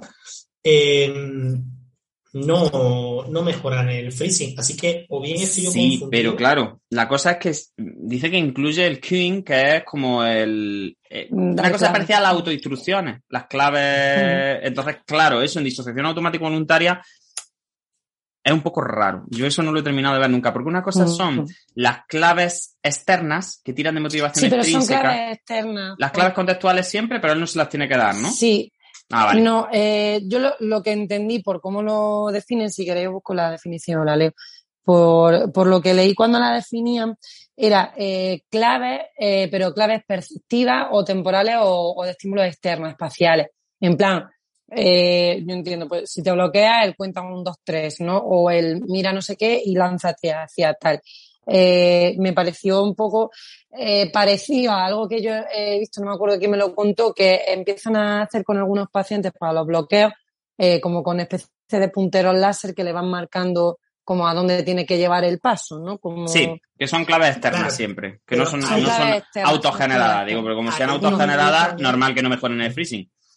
Ahí tengo Claro, mira, lo- la duda, porque Lo- no sé si meten todas, o sea, durante la marcha también meten las claves externas por lo típico de las que ha salido, lo que habéis comentado, los bastones con láser o cualquier tipo de, de estímulo externo, o solo son como estrategias cuando se produce el freeze, cuando se produce el bloqueo.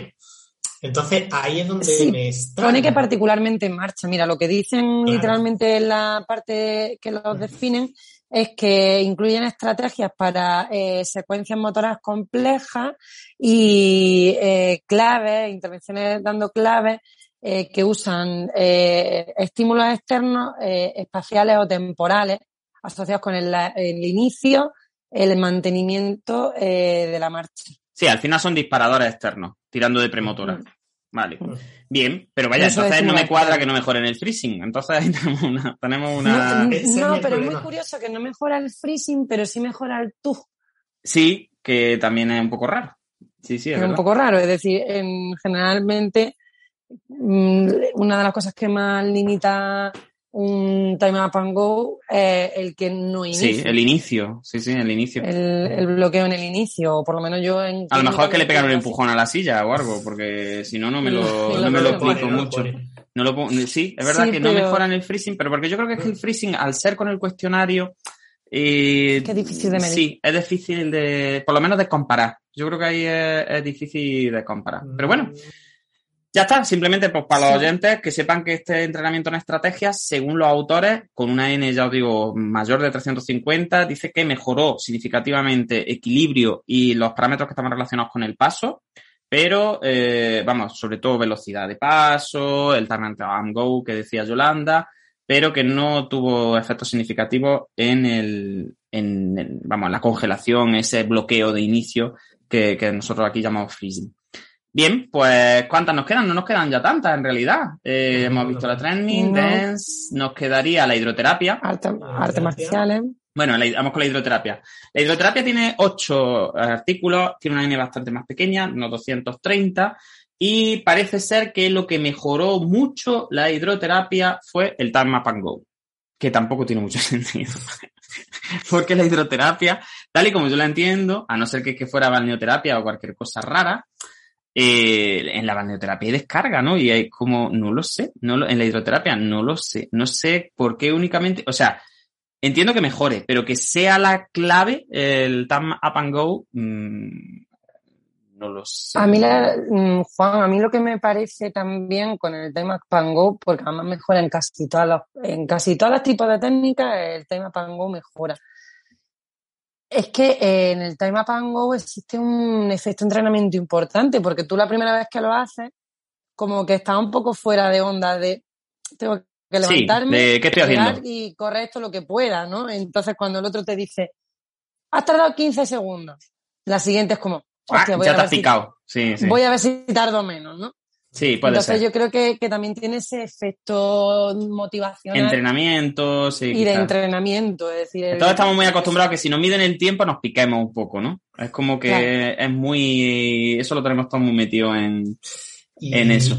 Y otra cosa que no sé si os ha llamado la atención, porque yo tampoco termino de verlo, si te baja la metodología, pone literalmente hidroterapia y los estudios que usan doble tarea, entrenamiento en doble tarea, fueron separados en dos categorías diferentes.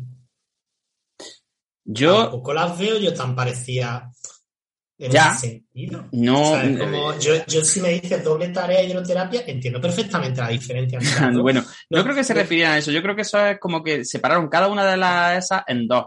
Pero bueno, es verdad que a mí no me quedaba tampoco muy claro. Lo que, lo que pasa con la hidroterapia es lo mismo, que yo no sé si vosotros habéis encontrado exactamente a qué se refieren, pero yo no. No sé si ponían a la gente a hacer largos, si, si esto es natación, si esto es cinesiterapia en agua, si esto es... No sé lo que es. Entonces, Claro, básicamente porque es que hidroterapia puede ser desde poner al paciente a en flotar agua caliente, claro, a flotar. a Mm. Sí. mm, que se muera allí vivo A que sí, a que se ahogue, haciendo largos, claro. Entonces, Entonces, hidroterapia lo único que tiene es agua. O sea, cualquier cosa que le haga al paciente con agua es hidroterapia. Entonces, mm, es claro. Y sobre todo me llama mucho la atención eso, que simplemente es un, un efecto moderadamente así en, en el Time Up and Go, que yo creo que, que, bueno, en principio, de todas las escalas debería ser quizá la, no sé, la que menos dependiente sea de, hidroterapia. Pero bueno, lo dejamos ahí porque la gente lo sepa que, que es lo que se, el hallazgo que se hizo. Bien, a mí me gusta mucho también la Nordic Walking, que esto es, está muy de moda ahora, andar a lo nórdico, con mechas nórdicas como la mode, que esto lo mejora todo lo que tenga que ver con los motores, con el equilibrio y con, eh, y con paso, principalmente.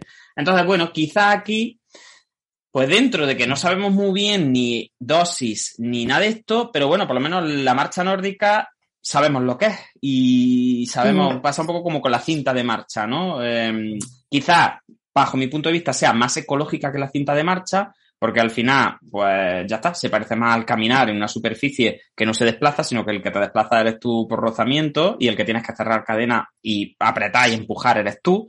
Entonces yo creo que aquí eh, sea interesante y bueno, eh, mejora eh, tanto la Verge como eh, también la, las seis minutos. Y ves, aquí esto por lo menos me cuadra algo. Sin meternos en cómo de rápido van, si los tiraron por cuesta arriba, por cuesta abajo, sin por medio del campo, no lo sabemos bien, pero por lo menos, bueno, pues es un ejercicio aeróbico, es un ejercicio de marcha, es un ejercicio que incluye equilibrio, es un ejercicio que al meter los bastones, como comentaba antes, también tiene ese componente instrumental que a lo mejor ayuda a dar ciertas claves extrínsecas que puedan ayudar también. Entonces, a mí en principio este apartado me cuadra más. No sé qué pensáis vosotros. Está cierto componente también del ritmo en el sentido de la, Claro. los bastones, Los de bastones, un brazo, el otro. Sí, sí. meterle ese componente de, de- de secuencia o de ritmo. Sí, Sí. a mí también me cuadra y también subrayo eso, lo que tú has comentado de mucho más ecológico que el tapi de marcha, sobre todo porque después es perfectamente extrapolable a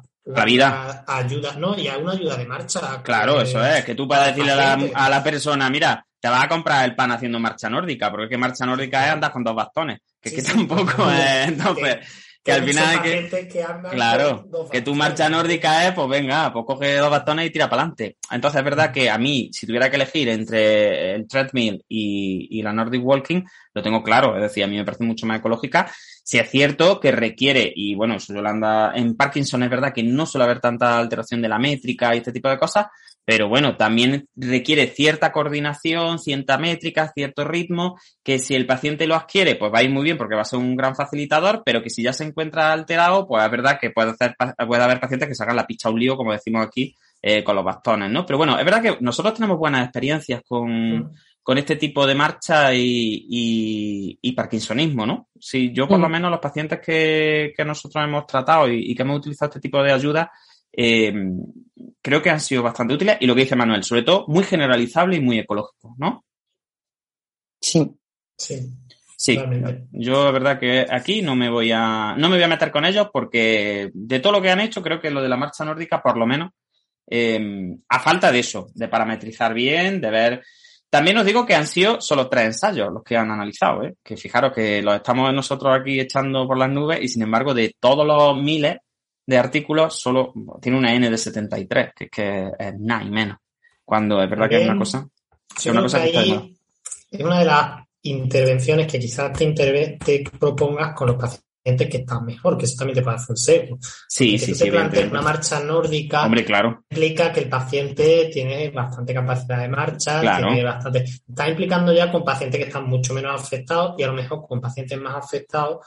Eh, Sí, pero en sí, la marcha, en la, en la- el tapiz rodante ocurre lo mismo, Manuel. Un tapiz Sí. rodante ya una persona Ujú. con un Sí, patrón no. flexor muy Sí. exagerado, con una bradicinesia muy exagerada, eh, le tienes que poner el tapiz de marcha a 0,1 por hora. Es decir, como te pase un poco, Sí, pega la un bocazo. mayoría, Claro. si te metes en la mayoría de intervenciones que analizan, porque el baile igual, el tai chi, Sí, no. tres cuartos Sí. de lo mismo, Sí, meter sí. en la piscina a alguien que esté en una fase Claro. avanzada de Parkinson, mm, Sí, poca se te hace gente una bolilla el hacerlo. pobre, claro. Mm. Sí. Bueno, pues vamos a las artes marciales, que esto también es muy gracioso, la de las artes marciales, sobre todo porque uno se imagina ahí a los pacientes de Parkinson pegándose guantazos y patas, porque aquí, claro, artes marciales suena a como que te voy a pegar una paliza, pero no, las artes marciales aquí son cosas un poquillo más tranquilas como el tai chi, ¿vale? Entonces, el chikung. y el chikung y todas estas cosas que, bueno, a mí me hace mucha gracia porque ya os digo, yo como soy un cateto de pueblo, a mí me hace artes marciales y me acuerdo de Bruce Lee, eh, pero bueno, parece que el chikung y el tai chi también son artes marciales, con lo cual, bueno, al final son patrones de movimiento mm, pre aprendidos, con lo cual a lo mejor el paciente tiene cierta, cierto control y cierta confianza a la hora de la ejecución. Son también secuencias, implican a grupos amplios de, de articulaciones y de musculatura. Eh, bueno, suelen realizarse también en grupo, eh, son un movimiento lento ya de por sí, es decir, nadie piensa en alguien haciendo tai chi, chikung este, a mucha velocidad, con lo cual con la bradicinesia pues se pueden llevar bastante bien. Suelen ser además ejercicios en los que la base de sustentación tiende a estar bastante abierta, bastante baja, eh, como muy centrado, muy en la tierra, ¿no? En apoyos bajos. Entonces, pues bueno, no me extraña que, eh, que también tenga eh, efectos positivos. También es verdad que se incluyen pocos artículos, para mi gusto, solo 11, aunque la N es muy amplia, se ve que es que esta gente hace, estudios, hace pocos estudios, pero con N alta. Eh, y bueno, pues ya está, mejoran Sí, más casi o menos. 600, ¿eh? Y casi 600 en 11, o sea, es que salen casi a, a 60 participantes por, por estudio. Mm. Eh, y bueno, pues y también mejora el time tap and go, que, que eso mejora con todo. Parece que haga lo que haga. Es se que eso pone- os iba a preguntar porque desde mi conocimiento, eh, el el- todas estas que están comentando son ejercicios bastante estáticos en el sentido de, de- de movimiento de, de los pies. Yo, si te soy sincero, Manuel, y aquí peco ya de ser malo, porque ya solo llevo una hora y media, pero a mí lo del time tap and go me suena a efecto entrenamiento en el test. Llámame malo, Eso te lo he dicho ya hace un rato. Ya, ya, pero por si. Manuel no tal, es que, mm, no sé, yo el Time Tap and Go, es que es un test que no me gusta mucho porque además que tienes que repetirlo por protocolo y aparte de repetirlo por protocolo es que yo creo que es de los típicos test que van muy bien con, con entrenamiento en el test. Entonces yo creo que más de un fisio y más de dos, cuando sabe que tiene que pasar el test, eh, bueno, pues entrena alguna de las Primero componentes. prueba y luego ya lo mide. Claro, y tiene algunas de las componentes que son muy fáciles de todos los días.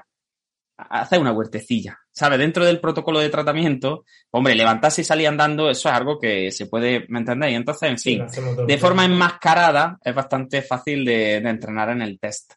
Pero bueno, en principio, un 10 metros también, y en principio el 6 minutes también, tampoco, el 6, yo no sé por qué 6 minutes, yo lo digo así, el 6 minutos también, que, que cuando me sale el cateto Spandy dentro, yo, eh, sí, sí, el 6 minutos o el 6 minutes.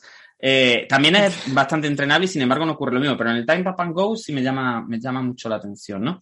También mejora la velocidad del paso, que yo en Tai Chi, en Qigong y todas estas cosas, yo no sé por qué mejoran la velocidad del paso, porque ahí no se anda. Y, y si se anda, se anda Sí. muy despacito, abriendo las patas así muy lentamente. Y es como, o sea, a mí, si me hablas de este tipo de disciplina, lo último que se me viene a la cabeza es la velocidad, pero bueno, parece que mejoran la velocidad del paso. Y también la longitud de la zancada. Eso sí, ¿ves? La longitud de la zancada sí, porque es verdad que son ejercicios que se hacen espatarrados. Normalmente muy espatarrados, con lo cual que mejora el control en base ancha. no me extraña, porque además tiene mucha flexión de cadera, tiene mucha flexión con abducción de cadera, tiene mucho paso de peso a un mi cuerpo a otro, entonces me suena, me suena coherente, pero lo de la velocidad no, no me suena tan coherente porque ya os digo, porque el yoga, por ejemplo, que también está muy cercano a este tipo de disciplina, no, la gente que hacemos yoga no nos caracterizamos precisamente por una velocidad de movimiento brutal. Más bien lo que se pide es acompasar con respiración, inhalación, exhalación, este tipo de cosas que en Tai Chi, por ejemplo, también es la base del tratamiento.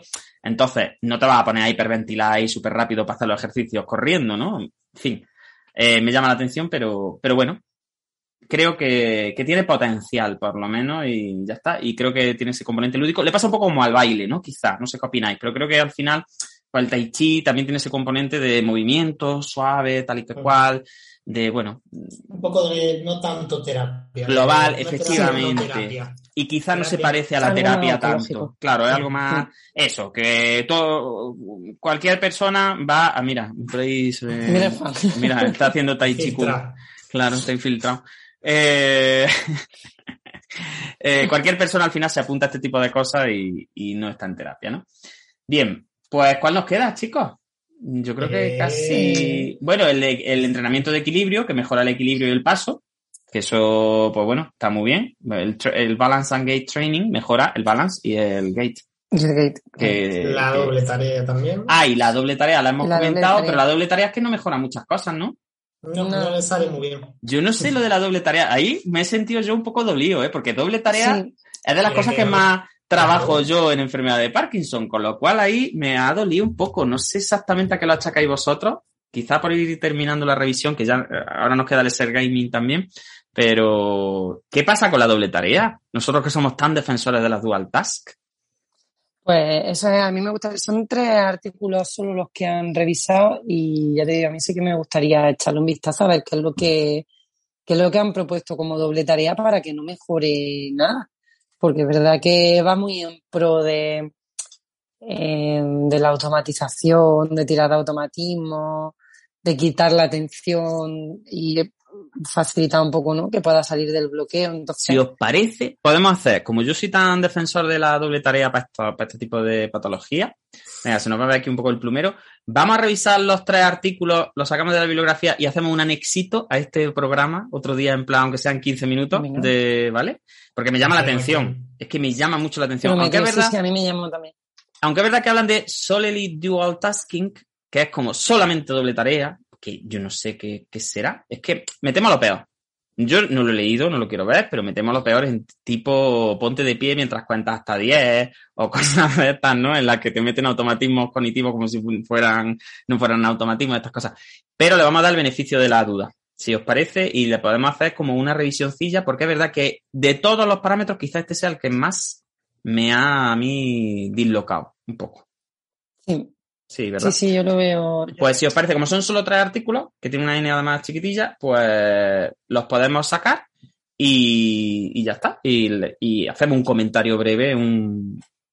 En fin. Pues lo, lo, metemos aquí justo. Aquí justo. Ahora aparecemos aquí, vestidos, vestidos de invierno con las bufandas y decimos... ¿Vale?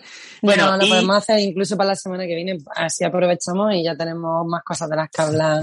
Claro, en la apertura del, en la apertura del, de, en Primus non nocere. Porque es que, claro, Primus non nocere, no, primero no hagas daño, pues no hagas doble tarea, podría ser esto, porque no vale para nada. Entonces me, me da un poquito de pena que la doble tarea con los defensores que somos de la interfaz cognitivo-motora en la Fundación AISE, pues que nos quiten las dobles tareas de, del tratamiento de la enfermedad de Parkinson.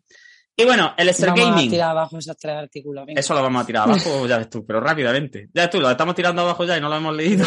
lo estamos criticando y no lo hemos leído. A ver, no se nos nota a nosotros el plumero tampoco, ¿sabes? Manuel, tú que eres el joven mmm, del grupo, el moderno, eh, eh, el dinámico, Exer Gaming. ¿Qué es el Exer Gaming?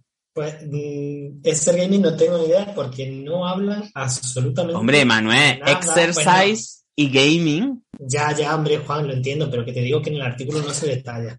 Ah, no, no se detalla. No, no sabemos si es la tabla, si es la videoconsola, no sabemos. No, no sabemos lo que a eso me refiero. Eso sí es verdad. Intuyo porque, como había comentado, será introducir esa nueva tecnología y esa gamificación de los ejercicios. Intuyo que tirará un poquillo por ahí.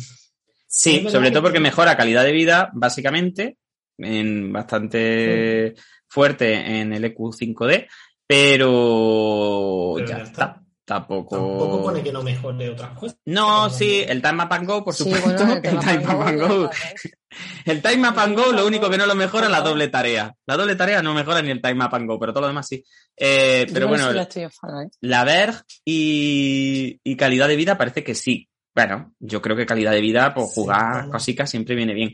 Eh, pero bueno, yo es que en nuevas tecnologías no estoy muy puesto, entonces tampoco puedo, pero bueno, que la gente sepa que nos esté escuchando, que por lo menos calidad de vida y, y parece que equilibrio, me imagino que se se han utilizado pasan. alguna tabla o lo que sea, que bien se lo pasan y que se levantan y salen corriendo más rápido también. no sé si del miedo, pero también. Y ya está, se nos queda algo por ahí de las 12 categorías. No, eh, luego quedarían las que han incluido como otras de fisioterapia. Oye, a mí esas me han no encantado. a, a mí no esas me han encantado. Algunas de ellas me han encantado y yo La quiero. vibración. Me declaro el vibrador. Bueno, el vibrador es que ya sabéis El vosotros que vibrador el, no vale. que el vibrador no vale, pero, aunque ahora está muy de moda el vibrador, pero eh, bueno, es que el vibrador estuvo muy de moda en su momento, ¿eh? Las, las plataformas vibratorias, ya lo sabéis vosotros que eso estuvo. Pero bueno, vamos a repasar, a ver si hemos hecho las 12 que comenta el artículo. La fisioterapia convencional, tradicional, por la gracia de Dios del Imperio Romano, el entrenamiento de resistencia, la cinta de marcha, el entrenamiento en estrategia, el baile, las artes marciales, los ejercicios aeróbicos, hidroterapia, entrenamiento en equilibrio y paso, las tareas duales, eh, los jueguecitos de ejercicio, estos virtuales, y la marcha nórdica. Las tenemos todas. Así que venga, en cinco minutos que nos quedan de programa, que no quiero ser pesado un día de fiesta, Manuel, ¿cuáles de las nuevas innovaciones estas de la postdata te gustan a ti? Aparte de, a ver, tú ¿De que... que no han incluido? Claro, de las que no han incluido. A mí el boxeo. Hombre, Ya me la has quitado a mí también. a mí el boxeo Yo mucho, te digo una cosa. Y que metan el yoga también. El yoga también. Pero bueno, es que fijaros, con el yoga, yo soy un gran defensor del yoga, y lo sabéis. Pero volvemos a lo mismo, ¿qué es yoga? O sea, yoga que es, yoga que es yin yoga, es yoga restaurativo, es yoga de mm, cagarte en los muertos pisados de la instructora porque por que te está matando. O sea, es que, que yoga, es que yoga es como yoga. Pues es que yoga puede ser desde ponerte a 170 pulsaciones hasta ponerte a ¿Estás haciendo La, la 45. posición del muerto o estás haciendo la lacra? Claro, es que el O sea, yoga tiene que- yoga nidra, que yoga nidra es específicamente para quedarte dormido. Y luego tienes un flexibility flow o tienes un es que, es que hay 500 tipos de yoga, entonces cuando Todavía dicen, me acuerdo ya del aerobic yoga que empezamos a hacer en el claro, confinamiento. el Manuel hacía era power yoga y se quería morir. Power yoga, eso era power yoga. Que ni él, no, ha hecho más ejercicio ni, ni ahora con, con el CrossFit ha hecho más ejercicio que con el Power Yoga. Entonces, Madre por eso volvimos. El masaje también me ha gustado que aparezca porque el masaje es muy bueno para todo. Ya lo sabéis vosotros. Que yo soy No, pero gran- ponía que no. No, no es bueno. No. La verdad que no. No, ponía que sí. que- Que no. No, el, el, este raro decían que sí, que alguna cosa hacía, pero es que no me sale el nombre, no lo encuentro ahora en el artículo, pero había uno que raro. Que no, espérate que lo voy a buscar yo. Lo que he visto Ponía que no, el- que no mejoraba eran los programas de prevención de caídas, que también me ha llamado la atención, porque hombre, si estás trabajando eso, lo que pasa es que hay a lo mejor hay un sesgo parecido a lo que ha dicho Manuel antes, a lo mejor eso se utiliza más en pacientes que ya están peor, ¿no? Cuando un paciente se, se introduce en un programa de prevención de caídas, puede ser que es que ya se haya caído bastantes veces, entonces, a lo mejor, tratándose de una De neurodegenerativa, todas formas, sería lógico que no programa mejoran. hacían, eh, el, de- el programa de prevención de caída era unas charlitas sí, luego en su que casa, estamos haciendo nosotros Ejercicio y en su uno casa. hace ejercicio solo en su casa. sí. Entonces, eso es lo que sí, Sí. llama la atención es que no sirve lo que no es supervisado y, Claro. y hecho en condiciones. Es decir, si yo te digo, ala, en tu casa está tabla de ejercicio y te la mando y, y ya Y está, pues evidentemente eso no sirve para Pues sí. Bueno, pues venga, comentarios finales. Yo creo que las limitaciones no las vamos, la discusión y las limitaciones las hemos ido haciendo sobre la marcha, sobre todo las limitaciones que a nosotros nos han parecido y, y las cosillas que, que hemos visto más, más importantes, ¿no? Entonces, yo creo que la discusión y las limitaciones las podemos saltar y pasar directamente ya a, bueno, conclusiones finales y, y vamos cerrando. Así que venga. Eh, no, Contadme yo- vuestra vida. Sí, es verdad que, que lo que sí veo en muchas modalidades y en muchas cosillas eh, de intentar tirar tanto de, de esa motivación eh, intrínseca, de intentar ir tirando y de intentar tirar mucho de estímulos externos, que eso sí, por lo menos yo en clínica he visto que, que es bastante eh, positivo por los pacientes. Es decir, quitarle tanto el foco y quitarle tanto eh, en la tarea y llevártela un poco. Pues, por ejemplo, se me ocurre, pues, tanto el baile como eh, incluso la hidroterapia, las dobles tareas, el ser gaming, casi todas tienen ese ramarazo de tiro de estímulos externos, de facilitadores externos, que al final neurofisiológicamente tiene bastante sentido en una enfermedad como la enfermedad de Parkinson. Entonces yo como pincelada, por si alguien nos escucha y dice, bueno, ¿y ahora qué hago? Que nos han reventado el artículo, eh, pues eso, normalmente los tratamientos que llevan estímulos externos, que llevan facilitadores contextuales, les funcionan muy bien al paciente. Yo, el otro día que estuve en un seminario, que el seminario de, frontal, eh, que de hecho me pareció muy bonito el, el, el, fragmento de la película, que es un fragmento de la película Despertar, que no tiene nada que ver con con la enfermedad de Parkinson, ¿vale? Me pareció muy bonito el seminario frontal que diste tú, ¿no, Manuel? No el que di no, he dicho, me parece muy bonito el fragmento de película que puse. Ah, vale, vale. Que el seminario también fue precioso, eso, eso está, eso está por supuesto, pero bueno. Y en el fragmento de, la película se veía como eh, gente con mutismo acinético. Obviamente no es el caso, pero sí un poco de acinesia. Y recuerdo que hay una... una mm, sí, en casos crónicos hay acinesia y, puede haber un mutismo acinético perfectamente en algunos tipos de parkinsonismo, pero perfectamente, vaya. De hecho, Parkinson avanzado se parece muchísimo a los mutismos. Son personas que están calladas quieta y con cara de, pues eso, incluso esa facia es característica de sin pena ni gloria, aunque ellos sí estén sintiendo emociones, pero que ni siquiera pueden expresar las emociones, pues porque es que no mueven ni la cara. Entonces sí, sí, se parece, vaya, bastante. Bueno, pues en un fragmento de esa película, eh, el, investigador, eh, Robbie Williams, este, Robbie, sí, ¿no? Robbie, Williams. Sí, no el cantante, el actor el actor. Eh, eh, pues Uy, Manuel, ¿tú sabes que a mí me dijeron una vez que me parecía yo al cantante ese? Pues Te lo digo de verdad, ¿eh? Sí, sí, sí. Cuando llevaba yo mis flequillillos así para arriba, me lo dijeron varias veces. Sí, que me parecía yo a ese. A ese y al malo de Gladiator me dijeron también que me parecía una vez. Ah, bueno. Como dato. Bueno, lo que estaba contando de la película que no me dejáis terminar. Eh, eh, hay un momento... Estoy probando tu memoria de trabajo. Que decía que aun perdiendo la voluntad del movimiento, si le lanzabas una pelota, cogía la pelota. Y decía que se apoderaba de la voluntad de la pelota. Que eso suena como muy raro, muy filosófico, pero realmente tiene mucha... Se apoderaba de la voluntad de las pelotas. Eso lo decía así. Bueno, que no...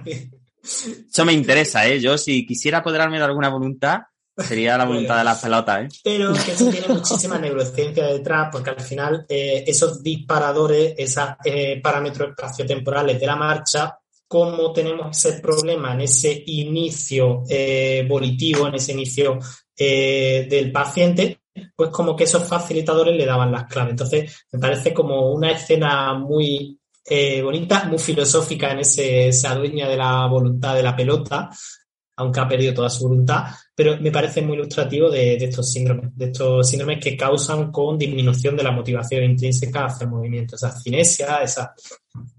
Muy bien, Manuel, estupendo. Muy bonito. Me gustan siempre las citas. Eh, no sé, esa película la comentamos en cine, ¿no? Y neurociencia en alguno de los capítulos. Sí, y Manuel no la había visto. Y Manuel no, la había visto, fíjate, y ahora la ha visto y le ha gustado. ¿Cuántas cosas que le decimos a Manuel que tiene que probar que le van a gustar? Nos dice que no y luego cuando las pruebas que sí. Y luego Verás tú, Manuel. Verás tú. No digo nada, no digo nada.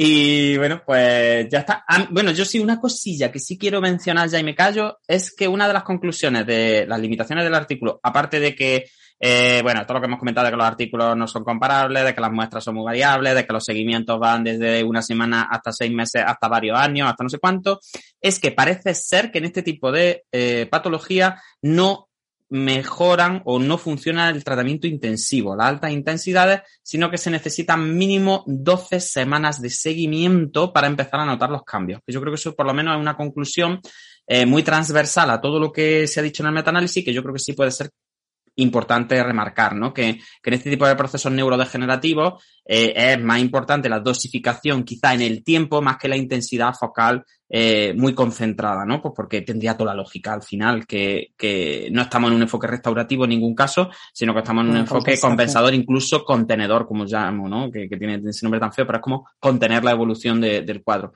Y, y sí dicen que, que por lo menos para la mejora en la función motora medida con la, con la UPDRS, eh, que ellos proponen de la European, eh, por lo menos 12 semanitas son necesarias. Entonces, eso sí quería dejarlo ahí un poquillo, pues para que la gente también tenga algunas ideas claras de, por dónde van los tiros, por lo menos cosas que sí tengamos más o menos claras. Pues ya está, Yolanda, tú que eres la de subcortical, pues ciérranos el seminario y ya me despido. Pues nada, como hemos ido diciendo, a mí me parece muy guay que se, que se esté empezando a sistematizar más un poco lo que hay que ir haciendo y que nos dé un poco lugar a, como decía Manuel, a sacar y a entresacar los que somos clínicos. ¿Qué, mm, qué capacidades son las que se están trabajando con ese tipo de, de entrenamiento? Porque al final es lo que a nosotros nos da un poco las claves de, cómo trabajar y lo que sí faltaba un poquito, y, creo que da pie a, que hablemos en otras ocasiones, es a qué aporta la neurofisiología a todo esto y cómo puede casar o no puede casar la forma de trabajo con lo que sabemos de neurofisiología, porque yo creo que ahí está la clave, en entender qué está pasando en ese sistema nervioso, qué otros subsistemas tenemos para poder compensar lo que está pasando, entender pues que es una progresión que como mucho mm, podemos pretender contener, no podemos eh, hacernos ideas fantasiosas en que vamos a mejorar en gran montante las capacidades específicas ¿no? de, de la persona, pero que sí que lo podemos mejorar mucho su posibilidad de participar y de tener una vida eh, bastante más fácil, eh, que no es poca cosa, ¿no? Con este tipo de, de patología que devasta tanto el día a día de, los pacientes, ¿no? Los que estamos en clínica lo, lo, vemos y lo sufrimos con ellos. Entonces, pues bueno, creo que es interesante sacar un poco a la palestra de la divulgación de este tipo de artículos, también un poco por, por dar a, conocer qué se puede hacer, que se pueden hacer cosas y que se les puede ayudar en el día a día también. Pues sí, de acuerdo contigo. Yo dejo ese cierre y sobre todo siempre, fisios del mundo, aunque haya que hacer metaanálisis sobre la fisioterapia, aunque nosotros seamos los del componente motor, etcétera, etcétera, nunca olvidéis que la enfermedad de Parkinson es una enfermedad multifactorial que es un trastorno del movimiento sistémico entendido desde el punto de vista sistémico, siempre individuo, entorno, tarea y dentro del individuo cognición, acción, sensación, emoción y muchas cosas más. Entonces, aunque nos centremos los fisios en priorizar el componente motor, no podemos pegarle codazo a nuestros colegas que se centran en otras áreas que son exactamente igual de importantes o más importantes conforme la enfermedad va, progresando. Así que yo lo único que me queda es hacer un alegato a favor del tratamiento transdisciplinar, del tratamiento en equipo y que cada vez más los fisios tengamos en cuenta que el Parkinson no es solo la bradicinesia, no es solo el bloqueo, no es solo el trastorno de la marcha festinante, no es solo eh, todo ese tipo de cosas que estamos tan acostumbrados a ver, sino que también eh, tenemos que asesorar a los pacientes que nos lleguen con, estos diagnósticos para que busquen también evaluación y tratamiento en otras esferas tan importantes como son la deglución, como son lenguaje, como es la cognición en general, es decir, y como es también su ocupación y su vida eh, y sus actividades significativas, que al final eh, es lo más importante que una persona tiene. Así que yo creo que con esa reflexión, ya que hemos tratado un metaanálisis solamente motor, solamente de fisioterapia, en enfermedad de Parkinson, pues creo que es un buen cierre. Bueno, Manuel Yolanda, pues muchas gracias. Hemos estado casi dos horitas hablando del artículo. Hemos terminado el artículo, lo cual ya creo que habla bastante bien de nosotros. Hemos sido ordenaditos dentro de nuestro caos. Hemos criticado, pero también hemos alabado. Hemos dado nuestras opiniones personales, pero también profesionales. Hemos hablado de neurociencia. Hemos mm, filosofeado sobre la fisioterapia y la investigación. Eh, hemos dicho tonterías, en fin, yo creo que se ha quedado un capítulo bastante... Lo propio. Lo propio de Neurofisio y de, y de tres chalados aquí el miércoles de Tarasca hablando sobre, sobre neurociencia.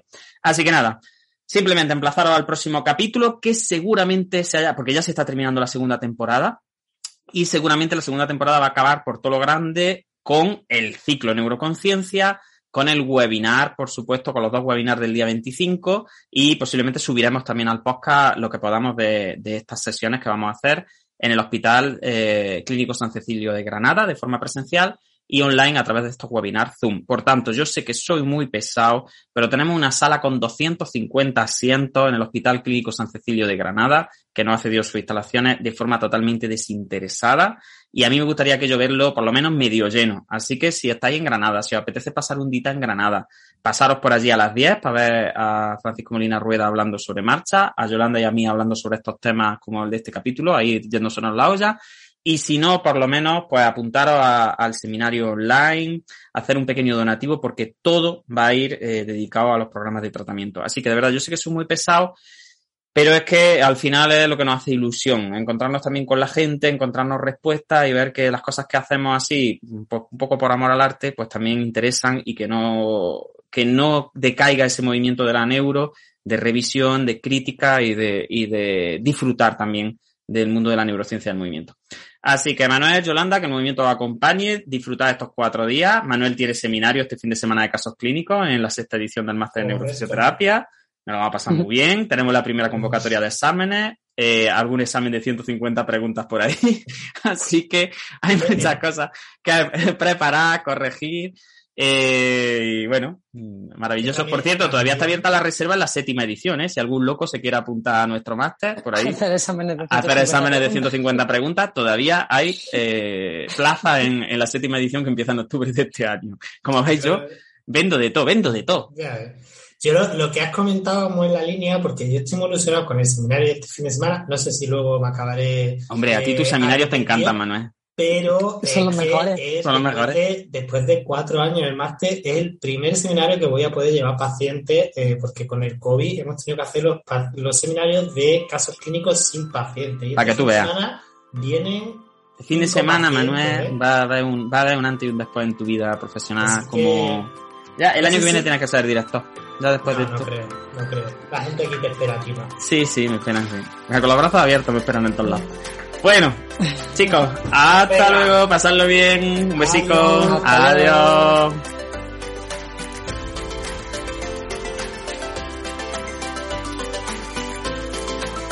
Neuroconciencia, del caos a la sinergia.